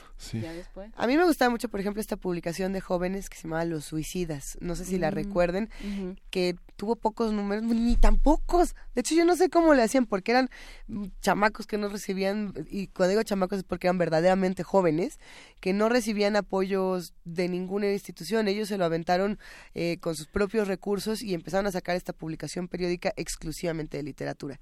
Y ya después empezaron a solicitar eh, apoyo del FONCA, eh, creo que fue en su momento el FONCA, y además creo que no se los dieron, eh, creo que siguieron adelante, habría que preguntarles, no los conozco, yo creo que estaría bueno perseguirlos, pero si tuvieran que elegir su publicación periódica por excelencia, la que más les guste. Yo, iba nada más a comentar que antes de pensar en mi publicación periódica, que no sé cuál sería. Así que es que esta no importa que, sea literaria o no, que uno siempre tiene una publicación periódica. Esto que estamos haciendo aquí, por ejemplo, es una radiopublicación periódica, ¿no? en, cierta medida. ¿Qué, qué, qué es lo que estamos leyendo? ¿Qué leen? los que nos escuchan, pero algo ibas a decir antes de todo eso. Yo iba a decir que el Colegio de México está recuperando eh, a partir de de la triste muerte de, de Shirau, eh, toda esta revista, ¿cómo se llama Miguel Ángel? Porque se me va a ir, se nos fue a los dos, ya lo lograron. Ya lo lograron. Bueno, en, en cualquier momento nos vamos a acordar y está, y va a sacar una recuperación de la revista y van a hacer nuevos, eh, nuevos contenidos. Nuevos contenidos. Entonces, bueno, será interesante ver cómo cómo recuperar y cómo se pasa también al ámbito digital. Por ejemplo, el periódico de mm. poesía de, la UNAM. Si, eh, si bien se vio como una, como una especie de rendición, ¿no? Una especie de capitulación cuando se fue a digital, creo que ha creo que eso le ha garantizado por un lado subsistencia, por, otro lado eh, visibilidad y por el otro pervivencia. Creo que, o sea, y, y y pues la posibilidad de, de, llegar a muchos más lados y de llegar con contenidos mucho más amplios. Amplitud también le ha dado mucho al, periódico de poesía. Vale la pena revisar el periódico de poesía de la Universidad en línea. Justamente yo estoy en la página de periódico de poesía, que es periódico de poesía.unam.mx para todo aquel que quiera acercarse. Y, y, el único conflicto que muchos se encuentran con, con estas publicaciones, en lo personal yo soy muy fan, a mí me encanta periódico de poesía y siempre encontramos muchas recomendaciones para poesía necesaria a ver si, si buscamos una hora. Eh, pero hay una urgencia por los lectores eh, modernos, los lectores en, en, Internet, que dicen, a ver, dice noviembre 16 y no dice diciembre 12, ya no es... Eh, relevante para mi conocimiento, ya no lo leo, ¿no? Eh, esta urgencia de tener los contenidos inmediatos, las noticias del día a día, cuando hay temas que no funcionan así. Eh, la poesía no, no le puedes poner fecha, no puedes tener todos los días, puedes tener noticias de los poetas, pero las publicaciones como tal, a lo mejor se pueden recuperar de, mejor manera cada tres meses. No lo sé, Miguel Ángel, ¿tú cómo ves ese tema de la recuperación de la buena poesía? Que no, no es nada más poner cualquier poema que nos guste. Sí, claro, es una, es una parte de la, actualidad. Yo antes de tener la fortuna de estar en primer movimiento era fan de primer movimiento y pienso que hay una parte antologable, es que hacemos una revista diario, es que es muy, muy interesante porque es pensamiento, no es una cartelera, es, es pensamiento, son ideas. Y las ideas que se discuten en una revista que puede ser bimestral o puede ser mensual, cuesta muchísimo trabajo reunirlas porque a la gente le cuesta mucho trabajo pensar en, opinar sin rigor, sobre todo al mundo académico y al mundo intelectual, a los ensayistas. Lleva mucho tiempo madurar una idea. Entonces, afortunadamente vivimos en un mundo donde hay una gran cantidad de universidades y podemos recurrir como pasa aquí a muchísimos colaboradores, pero es, es, es complejo. Y yo creo que el armar una, un tejido en el que permite, permite que las cosas tengan una actualidad, el que es el de la memoria, que es el del antecedente, como sucede con nuestras revistas. ¿Qué, quede innovador puede tener un artículo de Diego Rivera parecido en contemporáneo, sobre Diego Rivera en contemporáneos en 1927? es la memoria de una de una lectura ¿no? de cómo se veía Diego Rivera entonces cómo lo vio cómo se vio después en, los 50 cómo lo vio Paz en los 60 etcétera ¿no? Eso es, eso es bonito, la, eh, cómo, cómo se recibieron, recuperar cómo se recibieron, cómo se recibió a Diego Rivera antes de que fuera Diego Rivera, cómo se recibió. Hay una, hay una reseña de Garganta Profunda de Nora Ephron, ella muy joven, que hizo, ya no sé si para el New Yorker o para alguna de estas revistas eh, de noticias eh, estadounidenses, y, eh, y es muy interesante cómo Nora Ephron ve esta película que es el porno llevado al, al, al consumo masivo, ¿no? E, esta idea como del porno artístico, ¿no? Eh, la, la, Me encanta que hayamos llegado a pornografía artística en primer movimiento. Es que es una reseña muy interesante, porque es de el momento en el que estaba en el cine. Entonces, ahora ya se puede ver con otros ojos, se le ha revisado mucho, se ha discutido mucho sobre el tema, pero ¿qué sucedía en ese momento? Alguien que estaba preocupado por, como Nora Ephron, que estaba preocupada por la cuestión femenina, por el lugar de las mujeres, por el lugar de las mujeres en la crítica, en el arte, en la opinión, digamos, ¿no? En la opinión de masas. Eso es, es interesante. Pero bueno, nos pregunta Ana Escalante que, de qué revista estamos hablando. Pues estamos hablando de varios, pero... A ver, yo les voy a recomendar unas cuantas, pero ¿qué ibas a...? Eh, iba yo a decir, para nada más para responder a Ana Escalante, estábamos hablando de la revista de la universidad y la revista de Shirau que va a reeditar el Colmex. ¿Cuál es? Y va a retomar el Colmex, es Diálogos. Ah, diálogos. Diálogos. Bueno, Miguel Ángel acaba de recuperar el aliento después. Por aquí las recomendaciones que hacemos desde la universidad para, para la lectura de jóvenes, de no tan jóvenes, de cualquier edad eh, y que quieran hacer en línea, de las publicaciones periódicas en línea, son punto de partida, punto unam, punto mx, que este es un trabajo hecho por jóvenes para jóvenes, eh, es un trabajo interesantísimo. Eh, está la página de punto de partida y la de punto en línea. Mm. No es lo mismo, aunque se parece mucho. ¿Punto en línea no es el concurso? Punto en línea lo que tiene son diferentes contenidos. Y justamente en punto en línea punto unam punto mx también se puede encontrar el concurso de punto de partida que ahorita si no me, equivoco van en el 49 justamente.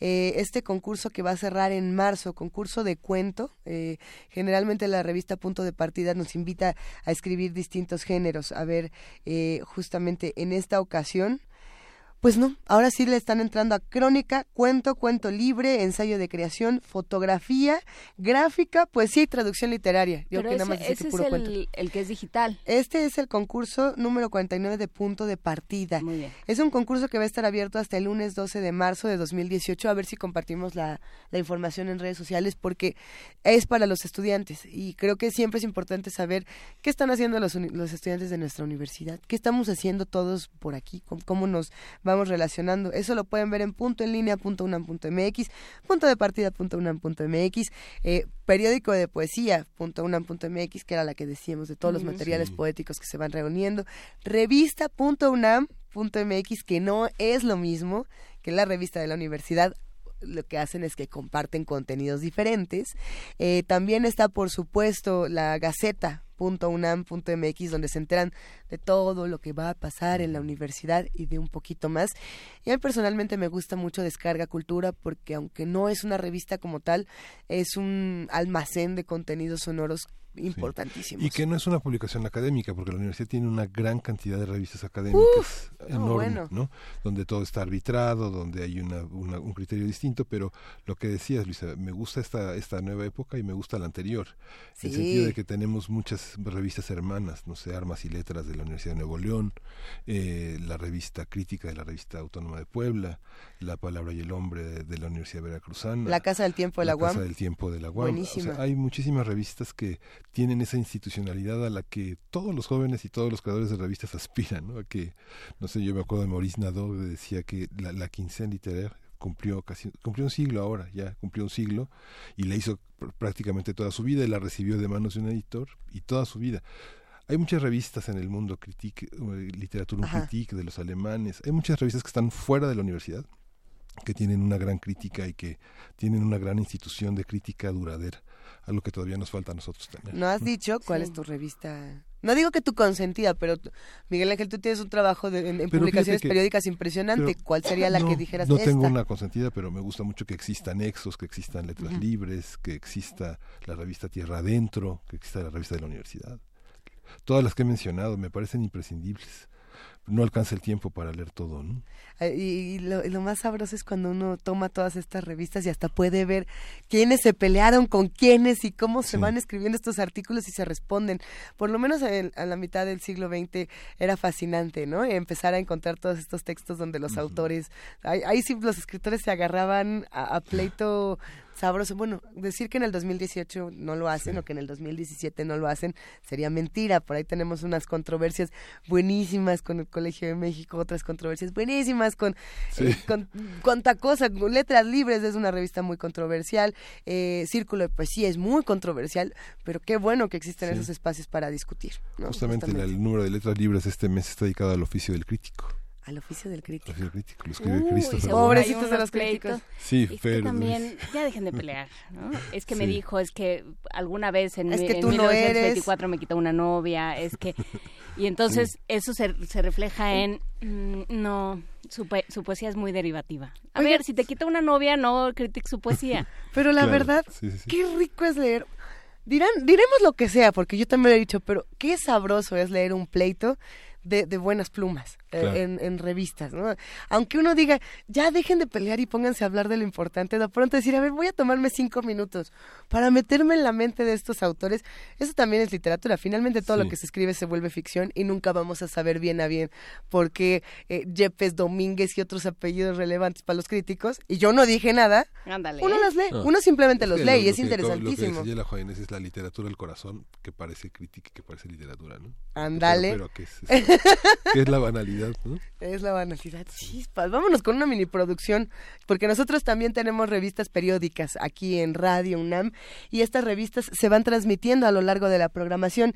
Es el caso, por ejemplo, de Taxidermia, que era de, colmillos. ¿Cómo era la, rúbrica padrísima de Taxidermia? A ver, ahorita, ahorita la escuchamos porque vamos a hablar de los xenomorfos que se ah. aparecen en las naves de Ridley Scott.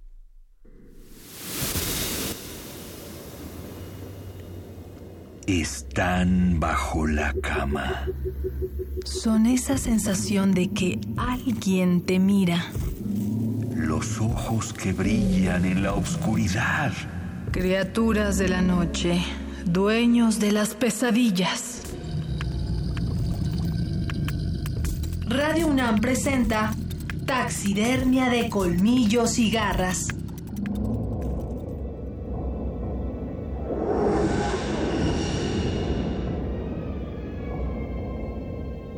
Nombre científico: Linguafoeda queronsis.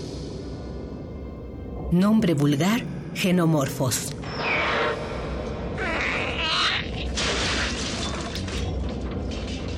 Ovíparos que se desarrollan en colmenas espaciales. Descubiertos por la tripulación de la nave comercial Nostromo. Historia del primer avistamiento. Sus pegajosos huevos fueron encontrados por primera vez en el planeta LB-426 por Gilbert Kane, quien fue atacado por un organismo de esta especie que incubó en su casco.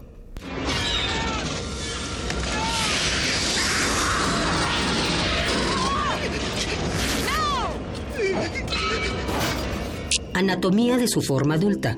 Cabeza enorme, muy abultada en la parte posterior esqueleto de silicón polarizado, que los protege de temperaturas extremas, y cola puntiaguda, con puntas filosas que obran a modo de garras y aguijón. Tienen una mandíbula compleja con dientes capaces de mascar metales y rocas. Algunos de ellos tienen la capacidad de lanzar una sustancia corrosiva por la boca. En vez de sangre, poseen un ácido muy potente y tienen una gran tolerancia al dolor.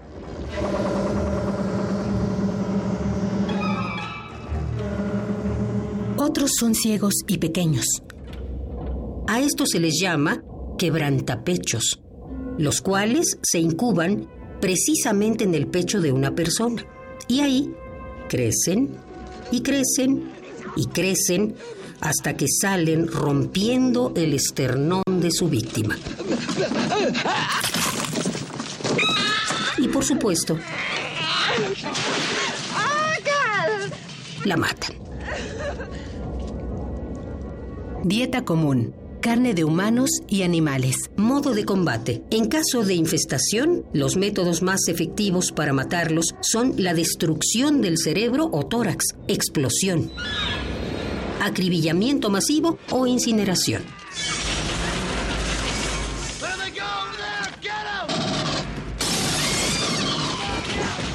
Genomorfos, monstruos espaciales que aparecen en la película Alien. Guión Damaris Vera.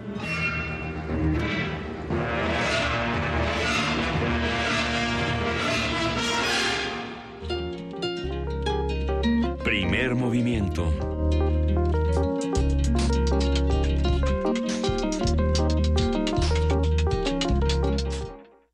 ¿Qué les parece esta, esta mini producción de Radio UNAM personalmente? Que está buenísimo el tema de, los xenomorfos, cómo se abordan estas criaturas. ¿Habías escuchado Taxidermia antes, querida Juana Inés? Habíamos escuchado, sí, algunas entregas de estas mini producciones de Taxidermia, estas series eh, que, que realiza Radio UNAM sobre diferentes temas. Alguien nos pone, es Eduardo Molina, perdón, Eduardo, Mendoza. Alien, genial para la mañana. Es que en esta mañana es una mañana difícil. Es una mañana difícil. No, es una mañana, es una mañana Pero no estamos en el Nostromo. El Nostromo era la nave precisamente donde se aparece eh, el alien por primera vez, ¿no? Cuando va Helen Ripley con todos sus cuates y de pronto le sale esta esta criatura de las tripas. completa, ¿eh? La primera, la segunda, la tercera, la cuarta, la quinta. O sea, siempre, sí, le estás cambiando la tele y aparece Sigourney Weaver y dices, ah, mira, alien. O sea, si, no, hay, si no hay gorilas, es alien. Oh, pero no, no llama tu, no, no llama tu ser la, la, película. Algunos, algunos le llaman a esta obra maestra de, del cine de suspenso y de terror, no tanto por si les gusta o no el alien o el xenomorfo como tal, que algunos sabrán que viene de la inspiración de Giger y que viene de la inspiración también de Jodorowsky. Pero bueno, eso será otro tema porque en algún momento se, se hablaba de la relación que tenían David Lynch, Jodorowsky y Ridley Scott eso está súper rico. Bueno, es un tema riquísimo que se puede tratar después. Sí, también tendrá que ver con eh, sustancias eh, extrañas y estados alterados, como lo hablábamos ayer, pero se les ocurrían cosas. ¿De qué hablaron? ¿De, cuántas cosas hablaron ayer? No, te, no te puedo ni contar porque el de gastronomía canábica nos ha dejado hasta la fecha mareados mareados porque bueno estuvo bueno pero pero el tema de los xenomorfos en, en Alien era que justamente no aparecían en, en la primera película no veías al monstruo nunca me imagino que hasta el final, final, cuando Ripley ya se va a subir a la otra nave, puedes ver a este ser de cuerpo completo, pero no lo veías. ¿En dónde es donde el parto? En donde el parto, yo creo que es en la 3, ha de ser en... en no, en la, en la 4, que es Resurrección, donde salía Winona Ryder. Y entonces la reina alguien tenía un aliencito que ya era medio antropomorfo que decía mamá y se lo llevaba a la nave, había un hoyito, se le salían las tripas. Ya te hice reír, Miguel Ángel. Así me da gusto sacar. Así decía todos los niños sin clases en este momento? Todos los niños que no tienen clases, pídanle a sus papás que no les pongan a alguien, que les pongan otra cosa, porque alguien no es para niños, pero todos los papás que quieran tener un 12 de diciembre relajado, de investigación, de, Piensen que podría ser peor, podrían tener un alien. Podrían tener un alien, podrían acercarse a todos los contenidos me están recomendando mucho una serie y de hecho Vania Nuche, nuestra compañera de redes sociales, nos está recomendando a todos que veamos Dark para estas vacaciones y para estos días de, de relajación. Fría Saldívar, nuestra productora, ya la vio también. ¿Quién más de aquí del equipo de Primer Movimiento? Ya todos vieron Dark al parecer y a todos les encantó. Eh, eh, lo que pasa es que se estaba hablando del fenómeno de Stranger Things. Digo, ya que estamos en esto de publicaciones periódicas, series y, demás contenidos. Sí, pero cada vez que estamos en esas cosas siempre acabamos con las criaturas. No acabamos con ¿Qué las pasa con los seres humanos? Stranger Things no, más allá del tratamiento de la criatura, ah, está hablando más de la relación de amistad entre estos jóvenes. ¿Ahí también hay un niño asmático? En mm, Stranger Things? No, pero sí se parecen mucho a los niños de, asmáticos. Sí. No, no hay asmáticos. Hay uno que tiene ah, un padecimiento muy curioso en los dientes, ¿no? Que no tiene mm, dientes. Sí. Pero fuera de eso, sí, todos, siempre necesitamos un niño peculiar en, en, estas pandillas como Freaks and Geeks de los años 80, que era esta serie que inicia el género de los grandes amigos. Más adelante se retoma en los Goonies, en los Goonies que también eran pandillas de, de, amigos jóvenes. Después los Corys, que eran Cory Feldman y el otro Cory, que por cierto se, ese otro Cory falleció.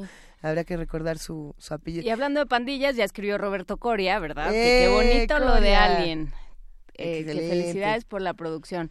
Coria va a dar un taller, Roberto Coria está por dar un taller interesante, a ver si, si investigamos más sobre Walpurgis y sobre sangre y sobre vampiros y de ese tipo de cosas que tanto aquí nos gustan. Hay, muchos contenidos. ¿Quieren conocer más de todo lo que escuchamos en Radio UNAM y discutimos? Visiten www.radio.unam.mx y busquen toda la parte del podcast. Eh, hemos tenido problemas con el podcast de primer movimiento pues nosotros no, digamos, la página de Radio UNAM no está, no está actualizada, ojalá eh, suceda pronto porque pues sí nos estamos quedando un poco muditos. pero, eh, pero em, hay otras maneras. Afortunadamente con TV UNAM podemos visitar el podcast para los que estaban con esta duda desde el canal de YouTube. Pero solo de las segundas dos horas. De las segundas dos horas. Entonces, o sea, de las de las segundas de la segunda y la, tercera hora, más bien. Exactamente si quieren escuchar un poco y, ver nuestras, nuestras caras sonrientes y a nuestros invitados y conocer un poco más de lo que platicamos, pueden visitar tv.unam.mx. Eh, ahí hay contenidos de toda la nueva programación de TV UNAM. Hay programas muy interesantes, hay películas riquísimas. yo ayer, no sé ni qué pasó, pero me desvelé viendo El Gran Dictador en, TV UNAM. Y dije, ya me quiero dormir porque tengo mañana primer movimiento, pero... ¿Querías ver cómo acababa? Quería ver si en, esta versión sí acababa de manera feliz. Ah, ya, pues, es re buena, el gran pues dictador. Sí, pero nunca acaba bien. Nunca acaba bien. Ya, a ver, aquí está la, la información precisamente del taller que imparte desde la universidad nuestro querido amigo Roberto Coria Miguel Ángel. Sí, es un taller de 24 horas. A ver, creo que tiene Miguel Ángel que en su micrófono cerrado. Espera, Miguel Ángel. Ah. ahí estás. Ah. ahí estuvo. Teníamos el micrófono cerrado.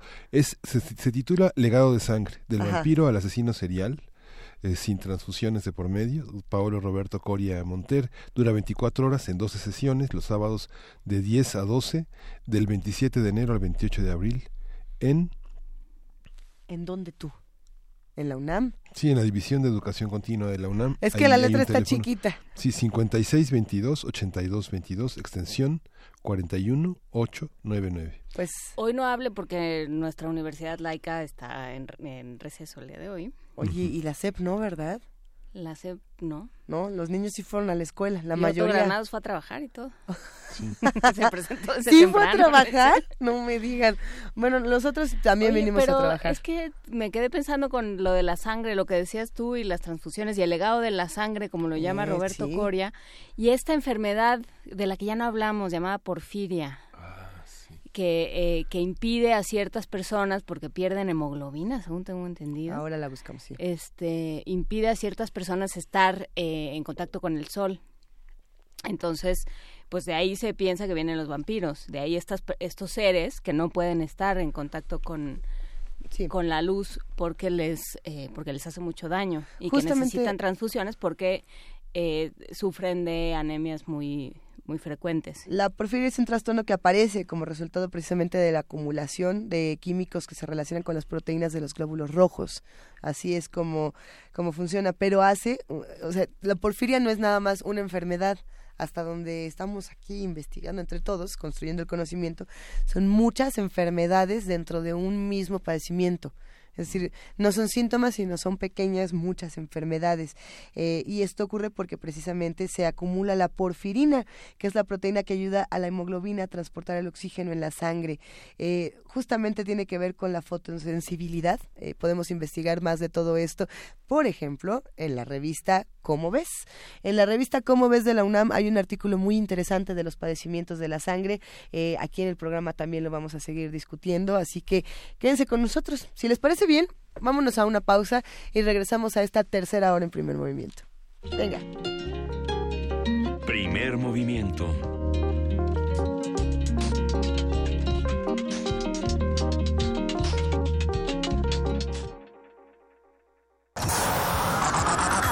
nave de la resistencia, existe una habitación que nunca se abre. Excepto la última hora del último día de la semana. Ahí vamos a reírnos del mundo, a demoler los muros con canciones, a bailar en la posición que queramos. Todos eligen la música. Todos la disfrutan. Todos la bailan. El Buscapiés. Tú eres el alma de esta fiesta. Viernes, 22 horas. Por el 96.1 de FM. Radio UNAM.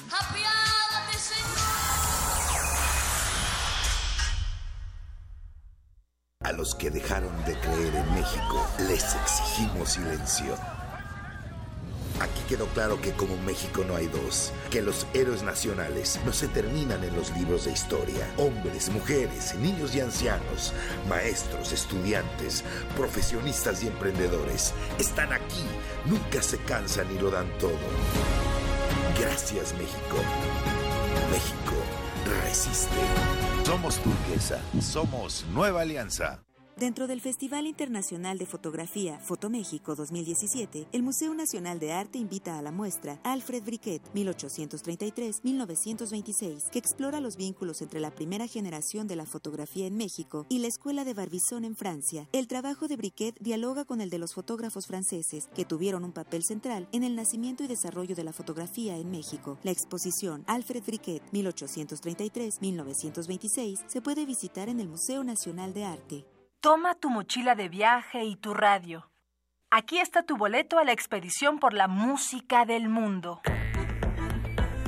Mundofonías. Un recorrido por los ritmos de todo el planeta con la guía de Juan Antonio Vázquez y Araceli Zigane. Sábado 6 de la tarde por el 96.1 de FM. Radio UNAM. Experiencia sonora.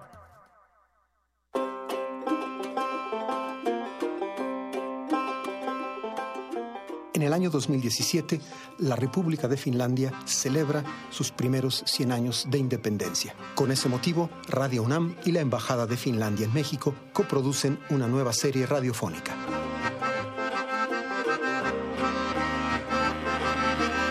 Soy Juan Arturo Brennan y los invito a escuchar Finlandia, 100 años, 100 músicas. Aquí en Radio UNAM, FM, los martes y los viernes, un poco después de las 10 de la mañana, terminando primer movimiento. Finlandia, 100 años, 100 músicas.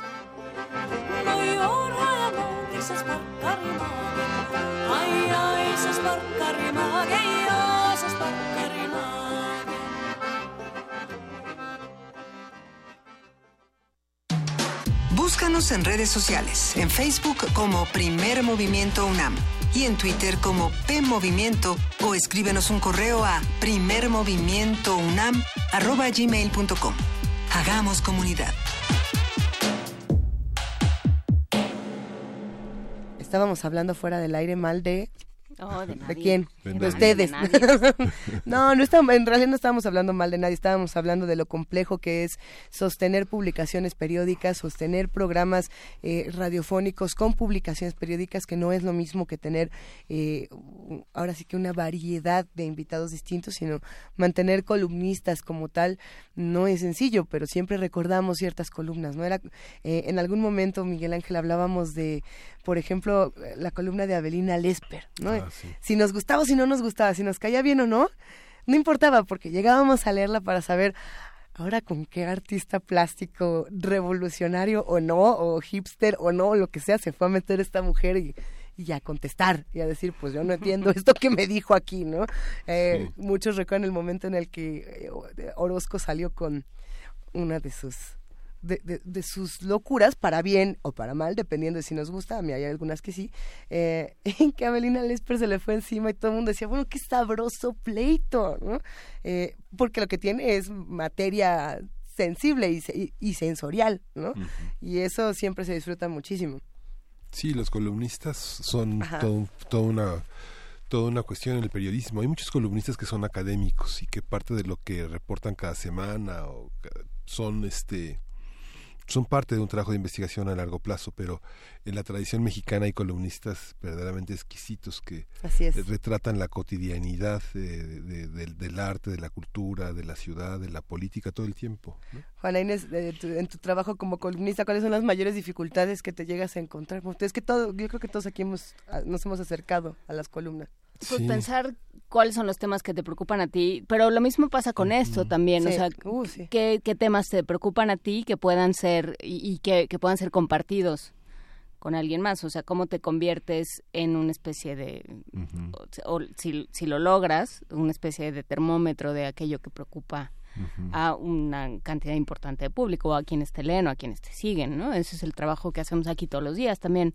Bueno, pues sí, está este tema, pero, eh, pero ¿qué, público tenemos y qué tanto eso interesa, qué tanto eso, eh, desde dónde, qué tratamiento, con quién. Creo que eh, más allá de, de, las columnas está ese tema también, ¿no? O sea, más allá de si me voy a pelear porque porque me gustó, no me gustó, me robó una novia, no me robó una novia, este traigo un pleito personal, ¿no? Ayer ayer tenía esa discusión de eh, de la revista The Atlantic que dice no pertenecemos, se anuncia como sin pertenecer a ningún partido político ni grupo de ninguna especie. ¿Se puede eso? Es que eso era, esa era mi discusión. Esta es la misma discusión que hemos tenido eh, sobre la eh, sobre la objetividad. ¿no? Mm, si eso se puede. ¿eh? Atlantic Monthly, ¿no? Ajá. Sí. Sí. Ah, qué padre. Eso. Que es muy buena revista, pero tiene esta. O sea, se, se anuncia como con esta. Carácter de museo. Ajá, viene con esta idea de no tenemos ningún, no pertenecemos a un partido, no pertenecemos a ningún grupo. Bueno, primer movimiento, por ejemplo, ¿a qué grupo pertenece? ¿Cuál? Primer movimiento. Mm, a los marcianos. A los marcianos, no, pues a las universidades, ¿no? Al, conocimiento desde la universidad, justamente. Hay muchas cosas que se van a seguir discutiendo. Estamos en arroba P Movimiento, en diagonal Primer Movimiento UNAM y en el teléfono 55 36 43 39. Nos queda todavía una hora para que nos sigan mandando sus audiciones para la pastorela. ¿Nos han llegado? Todavía no nos llegan las suficientes, nos falta un par por ahí. Escríbanos. ¿No tenemos angelitos? Nunca tenemos angelitos. Es difícil en este país tener angelitos. Pero a ver, vamos a conseguirlos. ¿Demonios? Demonios, sí. Uy. ¿Tenemos demonios? Uy, demonios están a ver, ¿por qué todos van a los demonios? Pues porque, son más divertidos. Son más divertidos. Y en las pastorelas más. Primer movimiento unam arroba gmail.com. Escríbanos, participen en la pastorela. Vamos a estar en vivo el 15 de diciembre desde la sala Julián Carrillo, transmitiendo para que se den una vuelta. Aunque no, es más, si no quieren ir a la pastorela o no quieren subirse al escenario porque les da cosita, no importa, va a estar abierto el, acceso para que estén con nosotros, para que celebremos todos juntos en esta posada radiofónica y ya iremos platicando porque es momento de poesía necesaria. Primer movimiento. Hacemos comunidad.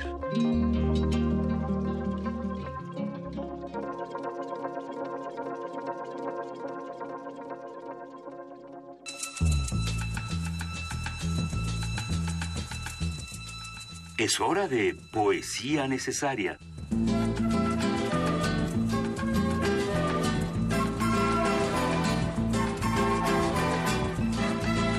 Querida Juana Inés de esa llegó el momento de poesía necesaria. Querida Luisa Iglesias, ¿tú conociste a Washington Benavides? ¿Eran amigos de la infancia? No, no. Pero parece que este poema te lo escribió a ti. A ver, hijo. ¡A qué eh, emoción! Washington Benavides es un poeta uruguayo que falleció el 24 de septiembre de 2017, nació en 1930 y eh, el periódico de poesía, justamente el que hablábamos hace un rato, le, rinde un homenaje. Y ahí contiene también esta, eh, varios poemas muy interesantes, pero este particularmente se llama Sobre preferencias infantiles. Te envolvían en celofanes desde la pantalla de plata las versiones de Walt Disney. Habías leído las originales de las Alicias de Lewis Carroll, por eso te parecieron lavadas las que viste en sucesivas matines. Y como esos relatos, muchos otros parecían parientes lejanos de los originales de Grimm o Andersen. Preferías ver la cabeza con tuercas y cicatrices de Boris Karloff o levantarse de las nieblas del pantano a Bela Lugosi. Aunque los dos regresaran en tus sueños y comprobaras con la cabeza humedecida del sudor que debías beberte rápido un buen vaso de agua. Pero bien que separabas la propaganda de Disney para todo público, de los grises y tenebrosos castillos góticos, con verdaderos fantasmas o vampiros. Nada que ver con los mastines de Baskerville. Nada, pero nada que ver con aquella sombra ominosa que acechaba al niño con su globo, o la pelota fugitiva descendiendo por los escalones, y la feroz sonrisa del pequeño asesino de Düsseldorf que encarnaba Peter Lorre. ¿Había en estas predilecciones un anticipo de lo que la vida iba a proponerte o imponerte? Ibas a la escuela de varones, pasabas meses con maese Asma, acompañado por tus amigos del Titpitz, del Leoplan, o las radios argentinas, o la Guaivia y Río Grandense. Leías a Salgari, leías a Verne, leías a Cervantes. Cuando te dabas vueltas en la cama no era Blancanieves la que asomaba el brocal de tu rostro. Era el tigre de la Malasia o el capitán Nemo quien reclamaba tu atención ante la terrible presencia del calamar gigante. Y despertabas entonces tripulante del Nautilus. Washington Benavides. Primer movimiento.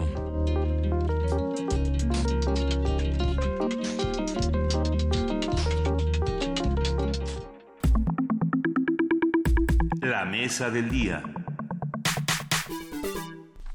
Desde la época prehispánica, la diosa Tonantzin era venerada por los mexicas como la madre de todo lo que existe.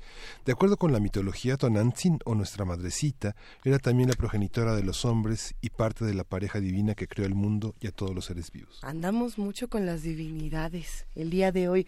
Su templo de adoración estaba en el Cerro del Tepeyac, donde acudían los antiguos mexicanos para agradecer los alimentos en tiempos de sequías. Con la llegada de los españoles, en ese lugar fue construida una iglesia para rendir culto a la Virgen de Guadalupe, luego de su aparición al indígena Juan Diego. De acuerdo con Fray Bernardino de Sagún, los indígenas llamaban Tonantzin a la Virgen de Guadalupe, el religioso pensaba que los indígenas usaban la iglesia para adorar a su, diosa, a su diosa tradicional. Y bueno, cada año cientos de peregrinaciones procedentes de todo el país y del mundo acuden a la Basílica de Guadalupe para cantarle y rezarle a la llamada Virgen Morena. Hay que decirlo, si no me equivoco, ya se estaba hablando de cuatro millones de, seres. ¿De peregrinos? Siete, millones. Ahorita vamos a, comprobar toda esta información. En la madrugada eran seis. Pues, ¿Qué cosa? ¿Qué cosa, Miguel Ángel? Pues venga, a entrarle al tema. Para conversar sobre el mito de la Tonanzi nos acompaña Rodrigo Martínez Barax. Él es doctor en Historia y en Historia por la Escuela Nacional de Antropología e Historia de Lina y profesor investigador de la Dirección de Estudios Históricos. Bienvenido, Rodrigo. Muchas gracias, muy buenos días. buenos días, Rodrigo. Cuéntanos, ¿qué pasa con la madre en la mitología? ¿Cómo la entendemos? ¡Ay! bueno, todos, hombres y mujeres, nacemos, nacemos de madre. Es un elemento importantísimo de la vida, el elemento femenino. Pues, el ser humano desde que existe es un ser religioso y la mayoría de las religiones pues siempre han tomado los dos aspectos, el aspecto masculino, el aspecto femenino, mm, aunque hay momentos en que el aspecto predomino masculino es el que es el que predomina, pero todas las religiones las, las toman ambas, incluida por supuesto la religión prehispánica. Que luego eh, hay toda esta idea de que se de que de alguna manera se empalma con la tradición católica. ¿Qué tan cierto es esto? Pues sí, totalmente. Eh, era muy importante la dualidad en la religión prehispánica.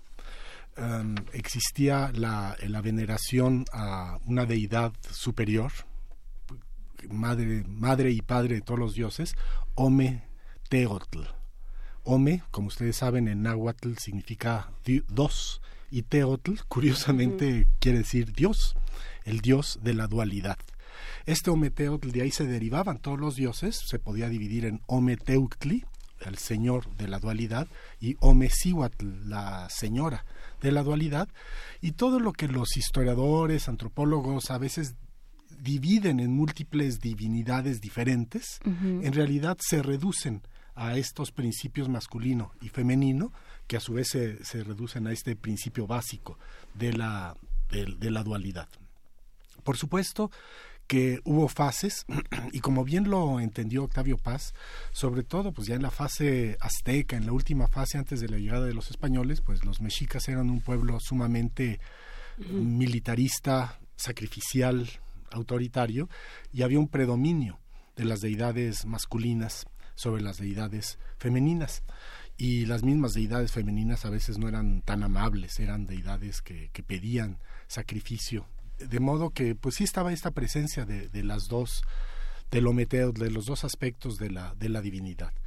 Cuando llegan los españoles, pues la, la religión católica, pues es una religión monoteísta y hasta hay algo medio curioso, como que Dios es hombre, ¿no? Dios Padre, Dios Hijo, Dios Espíritu Santo, pues puede haber más dudas, ¿no? Si es hombre o mujer, pero la cosa es que es una divinidad eh, centrada sobre en un solo Dios masculino, aunque la presencia de la Virgen María se, se va a dejar sentir. Vean ustedes en la Biblia, en los Evangelios, pues la, la Virgen María sale muy poquito y hasta a veces con un papel no muy predominante, y sin embargo los españoles, pero en general los, los europeos en general, de todas maneras, le tenían una gran veneración, a, gran cariño a, a la Virgen María. Esto, pues, todos los que vinieron acá, y sí tiene que ver de alguna manera con que las religiones pre-cristianas, pre-judío-cristianas, también tenían estos elementos masculino y femenino que de alguna manera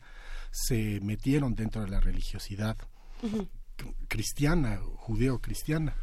La cantidad de vírgenes que hay en España es enorme y la, la influencia que hay en el mundo novohispano de las vírgenes distintas que distintas órdenes eh, religiosas tienen en, en, la sociedad novohispana es muy fuerte, ¿es cierto así? Sí, sí, como no, hay, hay, muchísimas.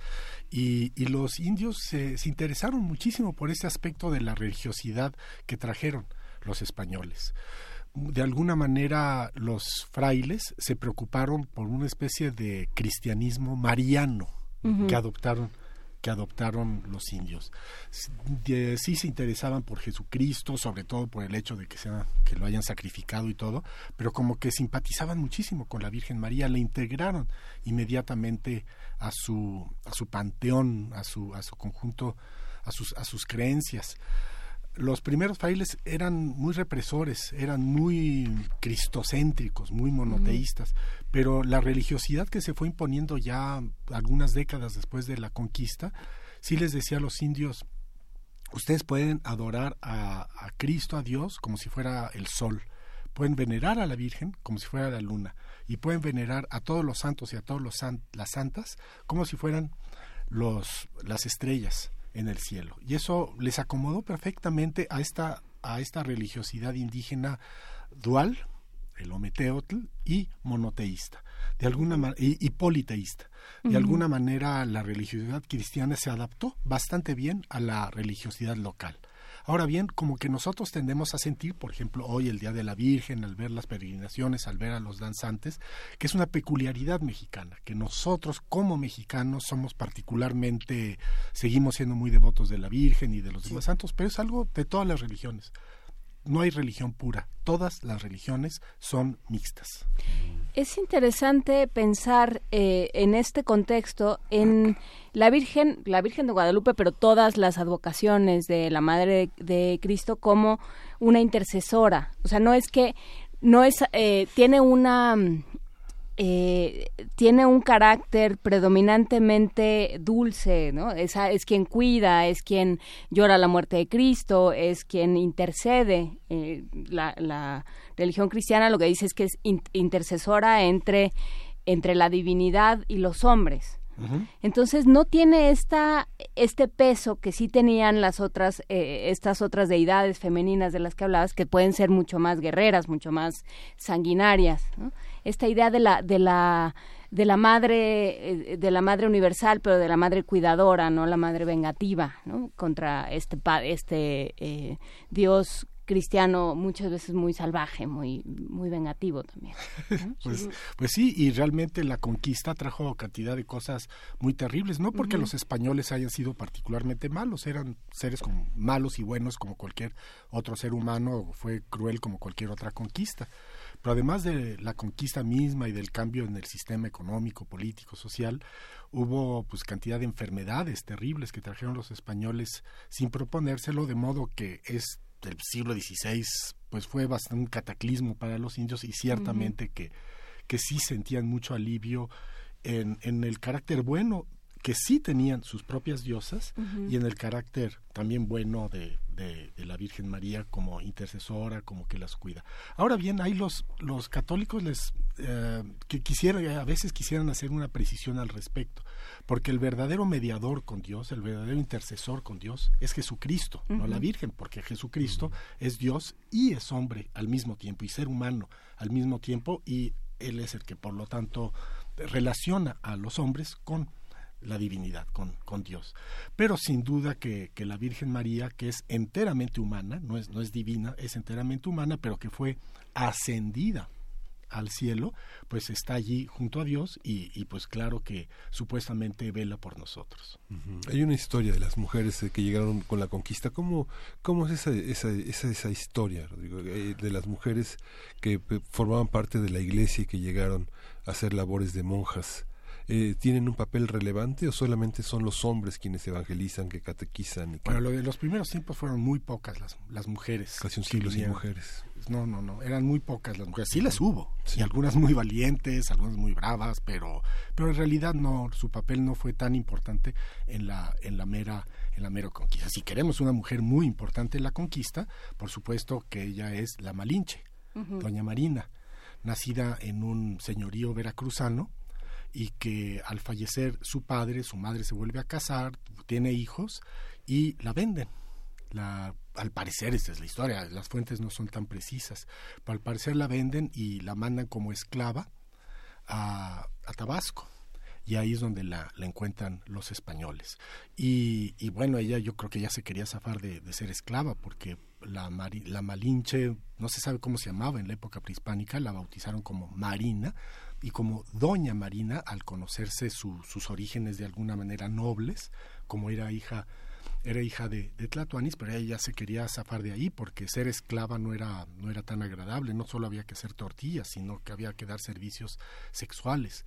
De modo que ella feliz se fue con los españoles y junto a Hernán Cortés va a ser muy importante en la conquista, no solo como intérprete, porque ella en un primer momento hablaba náhuatl y maya, y, muy pronto va a aprender español, sino porque ella, como compañera de Hernán Cortés, le explicó cómo estaba el, la situación del imperio mexica, el hecho de que había muchos señoríos, muchos reinos opuestos a los mexicas o subordinados a los mexicas y que no estaban para nada contentos con el dominio mexica debido al carácter sacrificial, militar, a los tributos, a los sacrificios humanos que se comieran a la gente. A nadie le gusta eso, pese a lo que digan los antropólogos, y, ella de alguna manera sirvió de mediadora. Nunca vamos a saber qué palabras les dijo que de lo que decía Cortés a Moctezuma y a los demás y qué palabras de Moctezuma le dijo. A Cortés nunca lo vamos a saber, pero sin duda que jugó un papel uh, mediador y suavizador. Como de geopolítica, no solo de, o sea, digamos, por ponerlo en términos anacrónicos. Geopolítica en el sentido de explicarle cuál era la situación política del imperio y, y, le dio la clave a Cortés de cómo iba a poder conquistar México partiendo de la, de, de, la cúspide, o sea, de la ciudad de México Tenochtitlan, y de que de esta manera, debido a las contradicciones internas de, de, del imperio mexica, iba a ser posible una conquista relativamente pacífica. Eh, tengo una pregunta sobre la relación de una religión con todas las religiones, es decir, eh, mencionando el tema de las religiones amables, ¿Hay alguna religión que realmente sea amable como tal o que sea o que tenga un trato no violento con, con, los, los, creyentes? O con los no creyentes. Con los no Lo, lo, pregunto pensando en, a ver, es que entonces se hacían sacrificios y los sacrificios no eran amables y no gustaban. Y luego llega el Espíritu Santo y bueno, pues tampoco es que sea muy amable. Y, y es lo mismo, leemos la Biblia y decimos, pues que aquí hay una violencia profunda. Y luego leemos otros textos y nos damos cuenta de que es muy difícil encontrar una religión que no tenga violencia y que no sea, entre comillas, sanguinaria. ¿Las hay? ¿Se combinan entre ellas actualmente? Uh, hay, hay, dos partes de la pregunta. comienzo por, por la segunda parte. Sin duda que la religión católica era muchísimo más amable que la mexica Y, de veras se puede entender esta unanimidad y esta velocidad de la conquista por decir ya estamos hartos de esta religión sacrificial militarista, de ver sangre, de ver estas ceremonias. La religión católica es una religión finalmente de amor, tiene bastantes defectitos, ¿eh? y no soy el primero en reconocerlos, pero sin duda que los indios dijeron, esta es mejor, por aquí nos vamos inmediatamente. Pero o sea, no hubo un proceso de decir ustedes van a creer en lo que nosotros queremos que crean. Sí fue una imposición, sin duda pero, pero también hubo una unanimidad.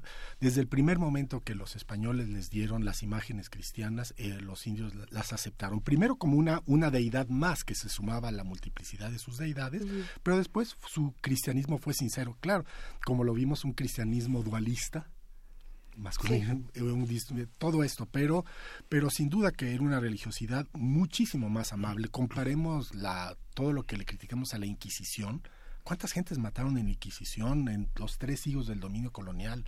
¿Cien? Comparado con los sacrificios humanos y con las guerras permanentes, violentísimas de los mexicas, eh, no, hay, no hay comparación. Pero ya hablando de religiones buenas y amables, la, la religión va a cumplir un papel muy peculiar en el desarrollo de los seres humanos desde que éramos changos en adelante. Siempre va a estar presente la religión junto con la guerra. Va a ser un elemento muy importante eso de creer que hay un Dios que nos está vigilando para que nos portemos mejor, un Dios que ayuda a consolidar las, las unidades, las bandas o unidades políticas cada vez más grandes, la, la religión juega un papel muy importante para eso y suponemos que esto fue relativamente positivo para la humanidad. Creo, ¿eh? no estoy tan seguro que y, bueno, la idea de que de que la de que Dios está del lado de los que ganan siempre. Bueno, esta esta cosa de que unifica los grupos, pero al mismo tiempo la religión siempre se ha visto que pues que es bastante terrible porque al mismo tiempo nos une nos une a nosotros y nos enfrenta a los otros. Siempre nos vamos a llevar bien, nos vamos a cuidar entre nosotros, pero las gentes que no somos nosotros, pues, pues son los malos, son los que los que no creen, incluido, ni siquiera son hombres, incluso de tal manera que los podemos matar. De tal modo que, que ha habido una relación entre organizaciones uh, que consolidan a grupos de seres humanos cada vez más grandes, desde las bandas hasta los imperios, y la religión y, la, y el aspecto militarista. Eso sí, como se ha visto, la mera verdad es que hemos ido progresando, aunque no lo parezca. En la época de los cazadores recolectores, de la gente que se moría, como que la tercera parte era por guerra esto no, tiene comparación con lo que ha venido después, aunque nos caigan mal los imperios militaristas y todo, de alguna manera han implicado una especie de, de especialización de la guerra que la que, que, la ha suavizado. En la el siglo XX fue terrible con sus guerras que tuvo primera guerra mundial segunda y, tantas otras cosas espantosas. Aún así no, se murió la tercera parte de la gente de los muertos por guerra. Fue fue muchísimo menos de modo que sí ha habido un relativo progreso. Pero la religión sigue estando allí. Este enfrentamiento de las religiones, los cristianos que se enfrentan entre sí, es vergonzoso que se peleen, se maten en el siglo XVI, XVII, católicos y protestantes, el enfrentamiento con los judíos, el enfrentamiento con los musulmanes y entre todas estas religiones es algo de veras lamentable. Y y, y sí es cierto que ha habido este progreso que de alguna manera ya nos estamos matando menos como guerras. ¿Quiénes de nosotros conocemos a alguien que haya fallecido en una guerra? Pues no, no hemos progresado. Y sin embargo tenemos la amenaza terrible. En cualquier momento, por razones políticas o religiosas, nos puede caer una bomba atómica y todos nos acabamos. Y esta teoría de que ha ido mejorando la situación, se, va, se va a echar para atrás porque de todas maneras tal vez ahorita no lleguemos a nuestras casas. ¿Quién sabe qué pueda pasar? Es que ha ido mejorando la situación, pero aún así tenemos la posibilidad de aniquilarnos completamente. O sea, que, eso no existía. Claro, eso no existía. Antes, bueno, nos peleaban, pero, era muy horrible la situación. Era, eran armas de lo más primitivas. Y sin embargo, a cada rato la gente se moría por enfrentamientos entre comunidades diversas. Y en, muchos, en muchas veces Tal vez la causa de fondo podía ser económica, la lucha por la tierra, por los recursos y eso, pero siempre ha habido una justificación religiosa. Y eso de las justificaciones religiosas, los antropólogos están dados a, al relativismo, Dice, los sacrificios humanos, la, antropofagia de los mexicas. Ah, pero es que era por razones religiosas. Ah, bueno, entonces sí se vale. Cuando las religiones lo que vienen es a justificar una violencia estatal nefasta. Y, muchas veces precisamente cuando hay que comenzar a, cuidarnos de los políticos es cuando se comienzan a poner religiosos, porque suena que son muy buenos, pero suena que también se pueden poner muy malos, exactamente en los términos en que ustedes lo dicen, de, de, que nos cuidamos a nosotros, somos buenos, como nosotros nos sonreímos, y pero a los de afuera son, son despreciables y malos. Y eso justifica todo el, el, el, pues la el terrorismo estatal. Y en este contexto, en este contexto de los políticos metidos a religiosos y de sobre todo de la dimensión simbólica y política de la religión, eh, ¿cómo entra Juan Diego? ¿Cómo, ¿Cómo acomodamos a Juan Diego? Sin meternos en mayores problemas, pero más de los que ya nos metimos. Claro, eh, sobre, sobre Juan Diego el problema es que no hay fuentes como historiadores, lo que nosotros sabemos es que no hay ni una fuente del siglo XVI ni de la primera mitad del VII que mencione a Juan Diego. La primera mención a Juan Diego es de 1648 en el libro de Miguel Sánchez, Imagen de la Virgen María, Madre de Dios de Guadalupe. Es el primer libro que narra toda esta historia y es de 1648, de modo que no tenemos ninguna fuente que nos certifique la existencia de Juan Diego y esto puso pues en problemas a la Iglesia Católica Mexicana cuando quiso beatificar a Juan Diego porque beatificar a un santo no es beatificar un símbolo. Juan Diego pues nos cae bien, sería símbolo de los pobres, símbolo de los indios, símbolo de los mexicanos o del ser humano si ustedes quieren, pero no se beatifica a símbolos, se beatifica a seres humanos que y se vieron en el problema de que no se puede demostrar su existencia. Es más, no había gentes que se llamaban así Juan Diego. De modo que hay, hay este problema y hasta la iglesia mexicana tuvo que mentir. Y eso es feo porque un mandamiento de la iglesia es no mentirás. Y ellos lo hicieron. Entonces hay un poco ese problema con Juan Diego y con las apariciones de la Virgen de Guadalupe en 1531, exactamente tal como nos la cuentan. Pero viendo las cosas un poco en términos más amplios, yo creo que sí se pueden llegar a ciertas verdades. Los mitos siempre recelan o expresan una verdad profunda de los seres humanos, de, la, realidad.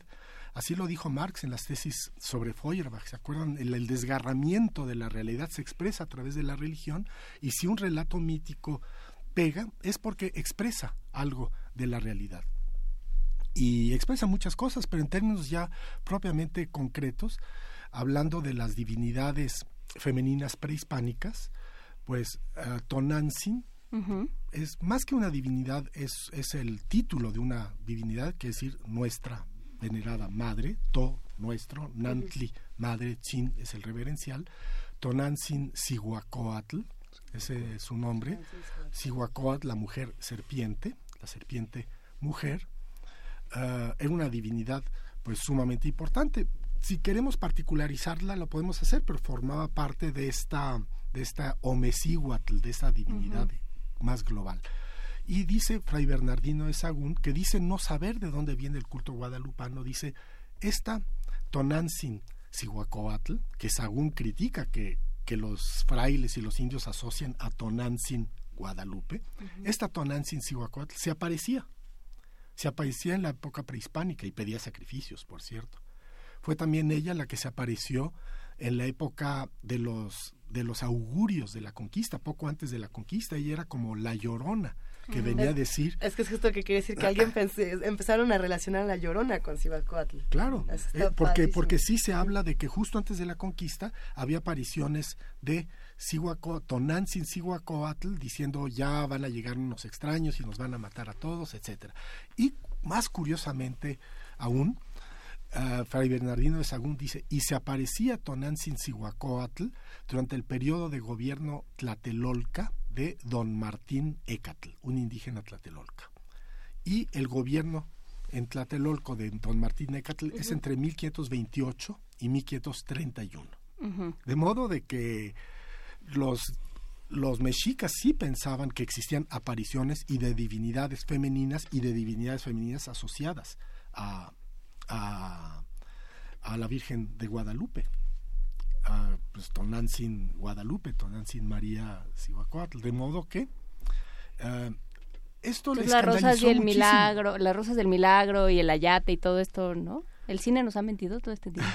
pues bueno, lo que pasa es que son son relatos, pero pero de alguna manera los seres humanos ya tenemos que crecer un poco y dejar de pensar que existe Santa Claus y, y saber que los mitos pues son mitos y expresan verdades pero a otro nivel no en términos estrictos, no en términos literales, sino de otra manera y, hay que buscar esa realidad.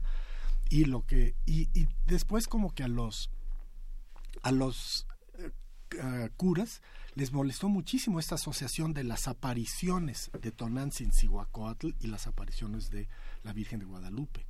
Porque, pues, Tonantzin-Cihuacóatl es el demonio, no puede ser otra cosa. Imagínense, está asociada la con la serpiente. Sí. Es que, por ejemplo... para los indios, pues, la serpiente está, pues, es un, es un animal muy bueno y terrestre y todo, pero para los cristianos, pues, es, es el mal. Pero al mismo tiempo hay muchos católicos que dicen, oigan, todas las religiones son una no tiene por qué haber una diferencia radical entre la, de la religión católica y la religión mexica. De alguna manera expresan una misma realidad y no tenemos por qué alarmarnos que en verdad las apariciones de la Virgen de Guadalupe pueden estar asociadas con las apariciones de, de Tonantzin-Cihuacóatl. Pero por lo demás todo el mundo creía en apariciones en esa época, no solamente los mexicas, pues por su religiosidad mística, porque se sacaban sangre, porque tomaban drogas, porque asistían a ceremonias pues, traumatizantes que, que afectaban el cerebro de la gente. Sin duda que ellos creían en apariciones en estos términos, pero también los españoles. No, bueno, la Biblia, el Antiguo Testamento está lleno de apariciones. Pero, pero hasta en, hasta en relatos muy cercanos de la época de la conquista. En la historia general y natural de las Indias de Gonzalo Fernández de Oviedo, escrita, publicada en 1535, ya se habla de un, una tormenta terrible que puso en gran peligro a un barco en, en, en, las Antillas, se iban a hundir, se encomendaron a la Virgen de Guadalupe, la de, no la Virgen de Guadalupe mexicana, la de, España. la de España, la de Extremadura, y se salvaron.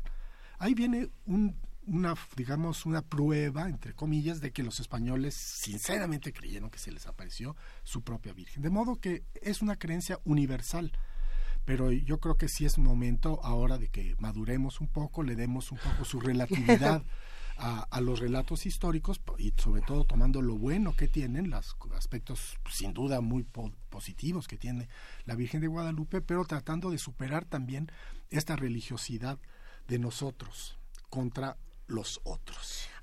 y, perdón, y, para, y para concluir la idea, hasta cierto punto, en la Virgen de Guadalupe hay algo bueno porque son guadalupanos católicos y no católicos, judíos, hasta musulmanes, se vuelven entonces de alguna manera sí es una fuerza de, de unidad que puede ir un poquito más allá de, de, esta cosa que nosotros somos católicos y todo el que no se metan a nuestra casa, todos los que no lo sean. Bueno, es que ahí, ahí entramos en terrenos peligrosos. Yo, a mí se me, se me quedó grabada esta imagen de los carteles afuera de la, de la Catedral de Guadalajara que decían sincretismo es blasfemia eh, y eso relacionado, por ejemplo, con imágenes y con eh, espacios que uno puede visitar en la Catedral de la Ciudad de México.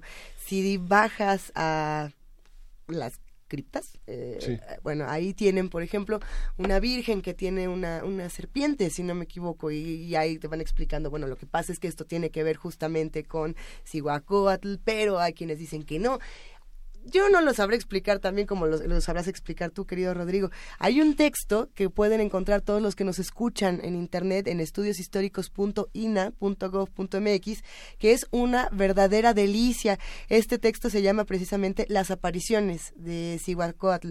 Podemos hablar un poquito más de lo que encontramos en este texto, que es una maravilla y que se relaciona directamente con lo que estamos platicando. Ah, pues ya se, lo, ya se los platiqué hace un momento. Sí. Es esta cosa que, que primero yo tuve la impresión que descubrí, aunque después me di cuenta que quien lo había descubierto era el gran historiador mexicano Joaquín García y Casbalceta, del siglo XIX. Él es el que se dio primero de eso. Fray Bernardino de Sagún, el gran etnógrafo mexicano del siglo XVI, dijo que se opuso muchísimo al culto guadalupano porque decía que era un culto idolátrico que los indios en lugar de venerar a Dios, de adorar a Dios y de venerar a la Virgen María, estaban venerando a sus antiguas divinidades, particularmente Tonantzin Cihuacóatl. Pero dice Sagún, pero yo no sé de dónde de dónde les viene esto. Pero al mismo tiempo dice, Tonantzin, está mal que asocien a Tonantzin con, con la Virgen de Guadalupe, porque Tonantzin es el epíteto de la diosa Cihuacóatl. Y en otra parte de su historia general de las cosas de la Nueva España, Sagún mismo nos dice, Cihuacóatl, Tonantzin, se aparecía. De modo que no hay, que, no hay más que hacer las conexiones. Tonantzin Cihuacóatl se aparecía, Tonantzin es también Tonantzin Guadalupe, Tonantzin se aparece. De, tal manera que sí hay un elemento de verdad en, en estas apariciones guadalupanas, porque sí se aparecía Tonantzin. Por otro lado, otra parte del relato guadalupano es el de, el de que en algún momento Juan Diego se le quiere escapar a la Virgen, y, pero la Virgen lo agarra y dice, oye, ¿a dónde vas? ¿Por qué, por qué no, no me vienes a ver? Es que necesito ir a ver a mi tío, Juan Bernardino, porque está enfermo. Está buenísimo. Y finalmente, ah, ya no te preocupes, ya, ya lo curé. Pero esto no ha de ser, así como se los cuento, no ha de ser cierto, pero en 1531 efectivamente hubo una de tantas epidemias que trajeron los españoles. Hubo una en 1520 de ciruel, de viruela, en 1531 esta era seguramente viruela. Y de sarampión muchos indios se enfermaban, muchos morían, pero muchos decían, Virgencita, sálvame, Tonantzin, sálvame, y algunos se salvaban. Tonantzin, o pues, o la, que, la, que, sea, es que, porque hay muchos nombres y sin embargo todas son, la misma.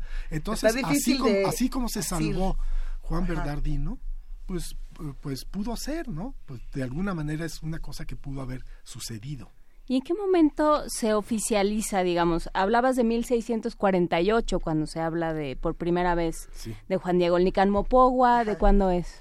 El Nican Mopogua se, se publica por primera vez el siguiente año, 1649, en el libro de otro bachiller criollo, lo mismo que Miguel Sánchez, este se llama Luis Lazo de la Vega. Su libro se llama Güey Tlamahuizoltica. Güey quiere decir grande, Tlamahuizoltica quiere decir milagrosamente, muy milagrosamente, bla, bla, bla. Y ahí vienen varios relatos. Uno es el, el de las apariciones de la Virgen de Guadalupe a Juan Diego y otro el de los diferentes milagros que hizo la Virgen, la imagen de la Virgen de Guadalupe, como tantas otras imágenes. Todos estos dos relatos en náhuatl.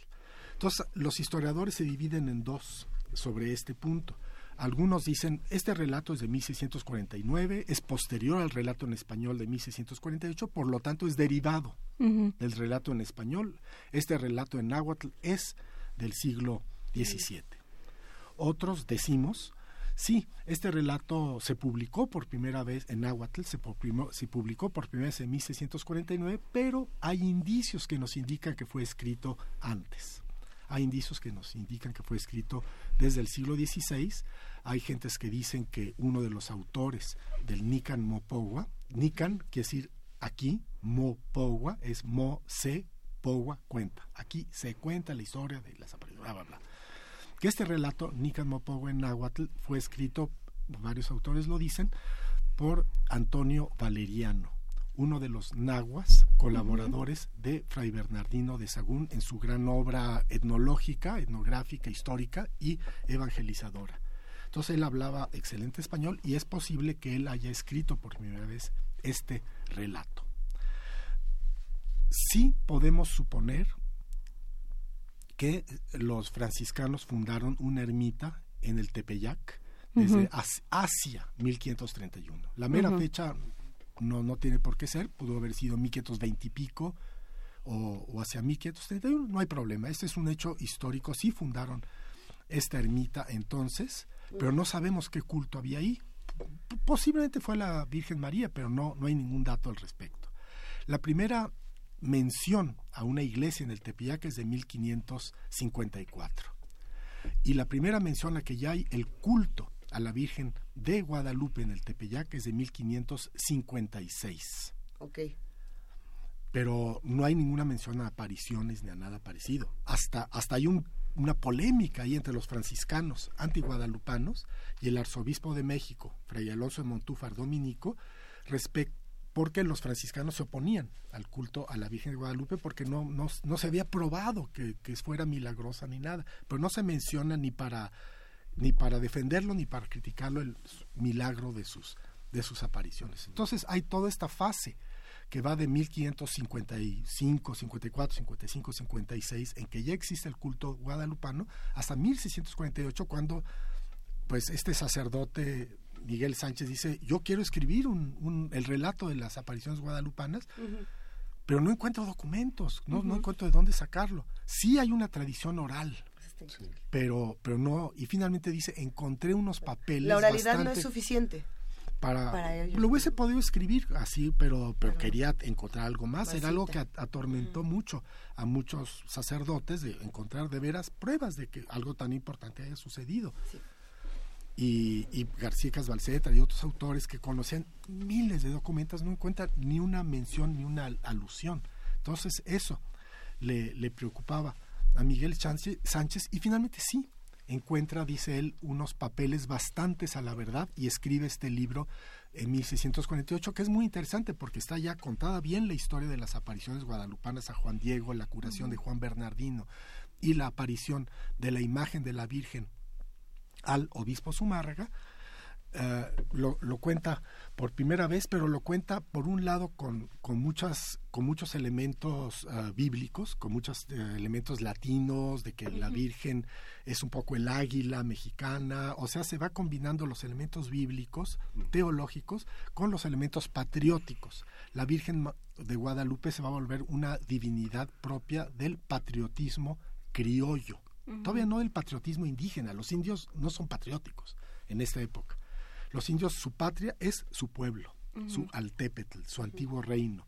Los, los españoles criollos son los que comienzan a tener un patriotismo novohispano, mexicano, y la Virgen de Guadalupe es la que les ayuda para eso. Entonces este es el primer relato que él encuentra, pero este relato que él publica, estos papeles bastantes a la verdad, probablemente venían del siglo XVI.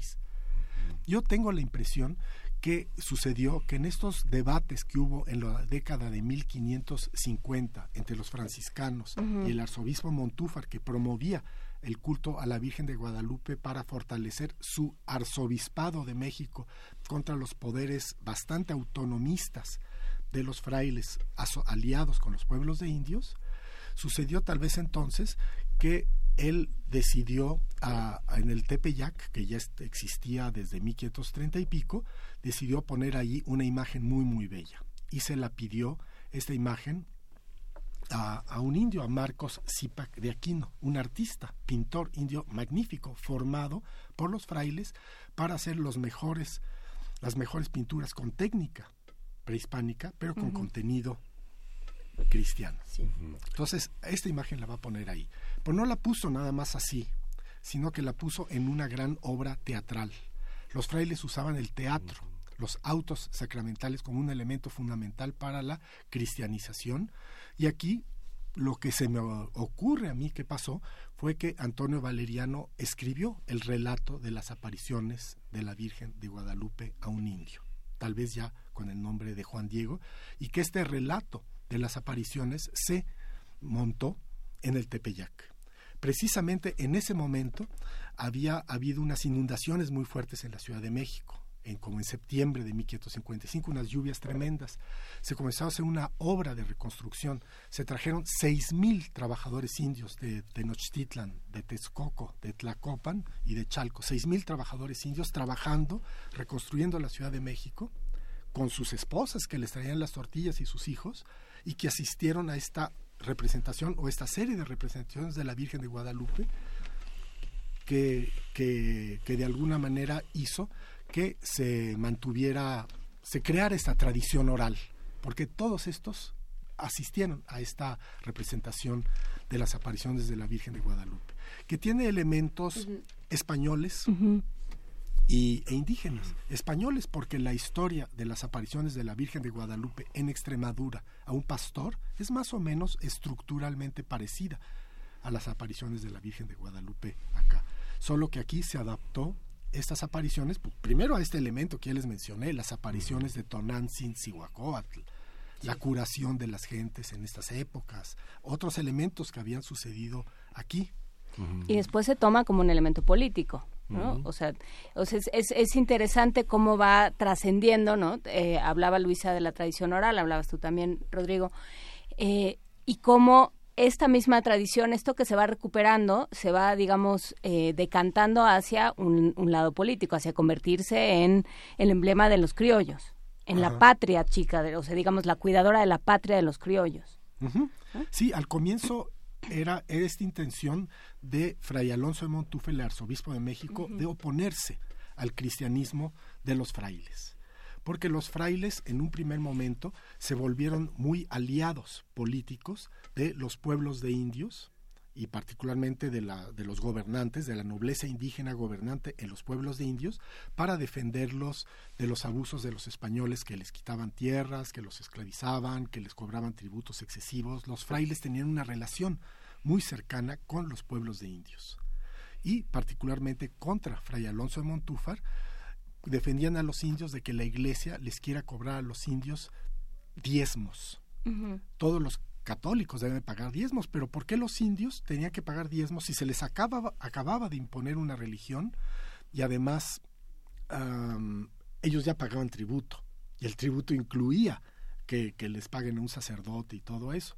De modo que había un enfrentamiento político entre Fray Alonso Montúfar, el arzobispo, y los franciscanos. Además, Fray Alonso Montúfar quería formar una iglesia formal en México, subordinando a los poderes semiautónomos de los frailes franciscanos, dominicos y agustinos. Había una pelea muy, muy fuerte.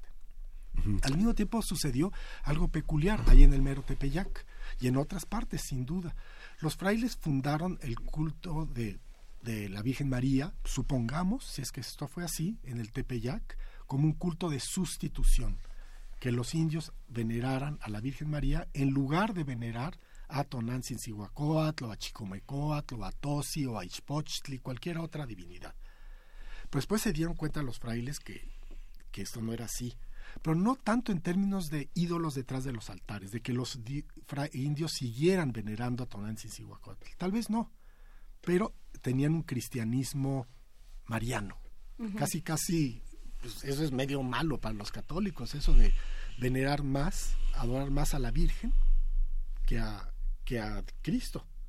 Eso les, les ponía, les hacía problema a los frailes.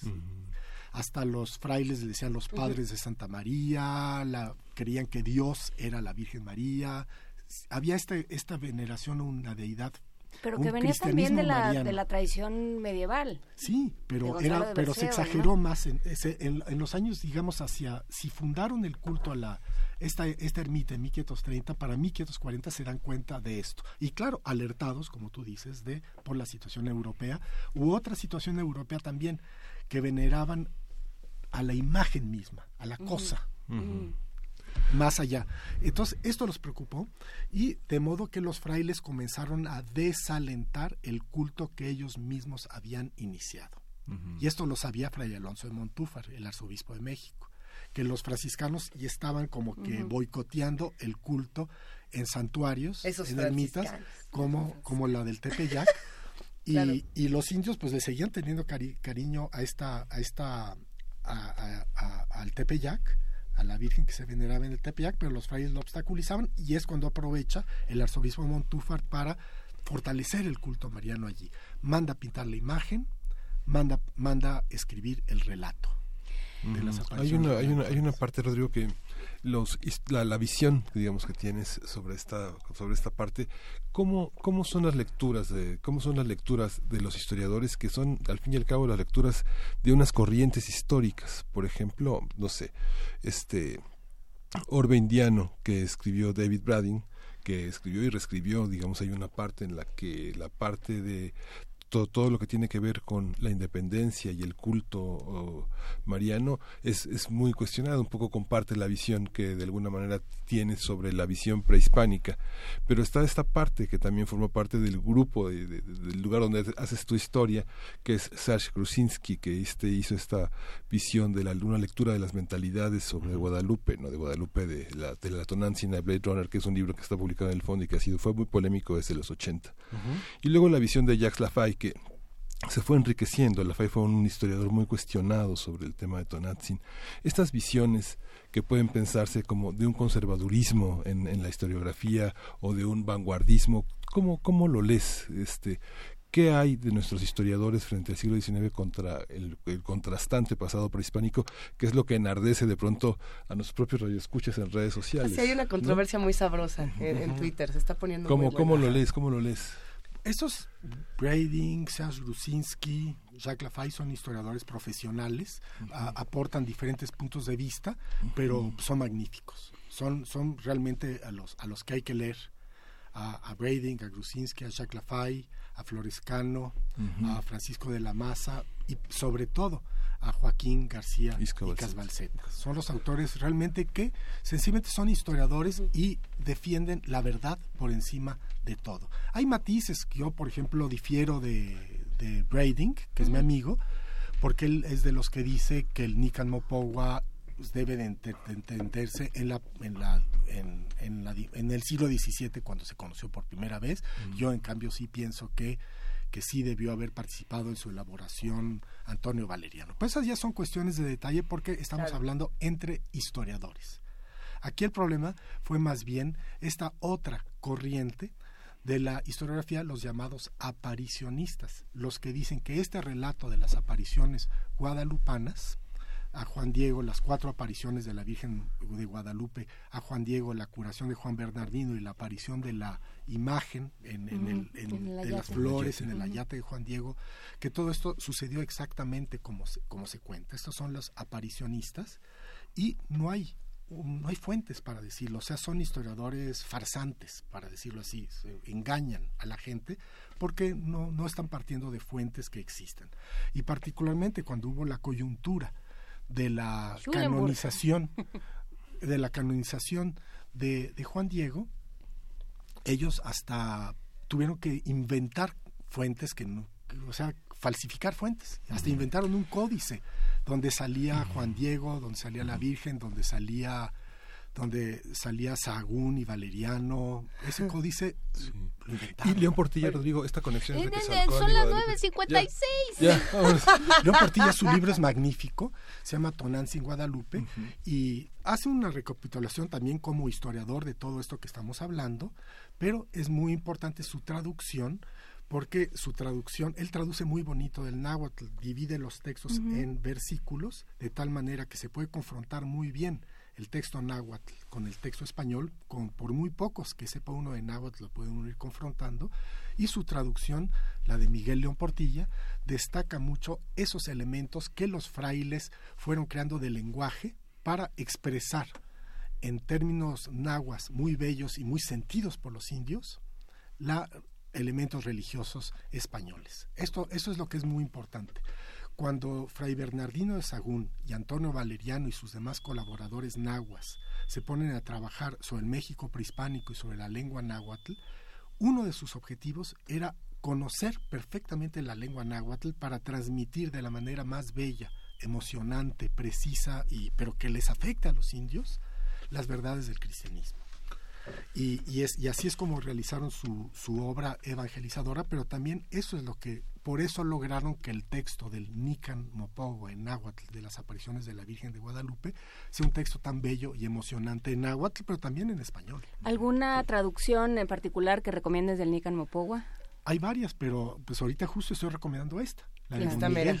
La de Miguel León Portilla, que tiene esta gran ventaja porque retoma los elementos musicales. Uh, ¿Cómo? Musicales. Los elementos que, que quiso, que, que los frailes fueron construyendo un náhuatl si tú quieres, un poquito artificial, pero que va a resultar excelente, muy, muy bello.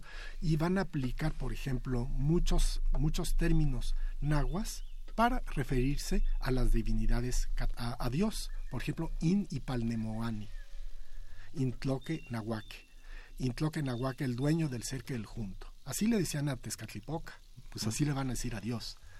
In y aquel por quien se vive estas, estas, este tipo de, expresiones nahuas las van a aplicar ahora a las divinidades, a, Dios, pues. Con esto nos vamos a despedir esta mañana a las 9 de la mañana con 59 minutos, escuchando precisamente de fondo este lugar a donde de alguna manera se vive el Kenonamikan y precisamente esto es de Óscar Hernández en su disco Mi Clan, la región de los muertos. Muchísimas gracias, Rodrigo Martínez. ¿Te parece bien si tú dices el mundo desde la universidad, ya que te quedaste con nosotros hasta las 10? Ajá. Miguel Ángel Quemain dirá primer movimiento y tú dirás el mundo desde la universidad. ¿Te parece bien? Perfecto. Pues gracias a todos los que hacen primer movimiento. Gracias a Radio UNAM. Gracias, TV UNAM. Gracias, querida Juana Inés. Gracias, Miguel Ángel. Esto fue primer movimiento. El mundo es de la universidad. Eso, mero.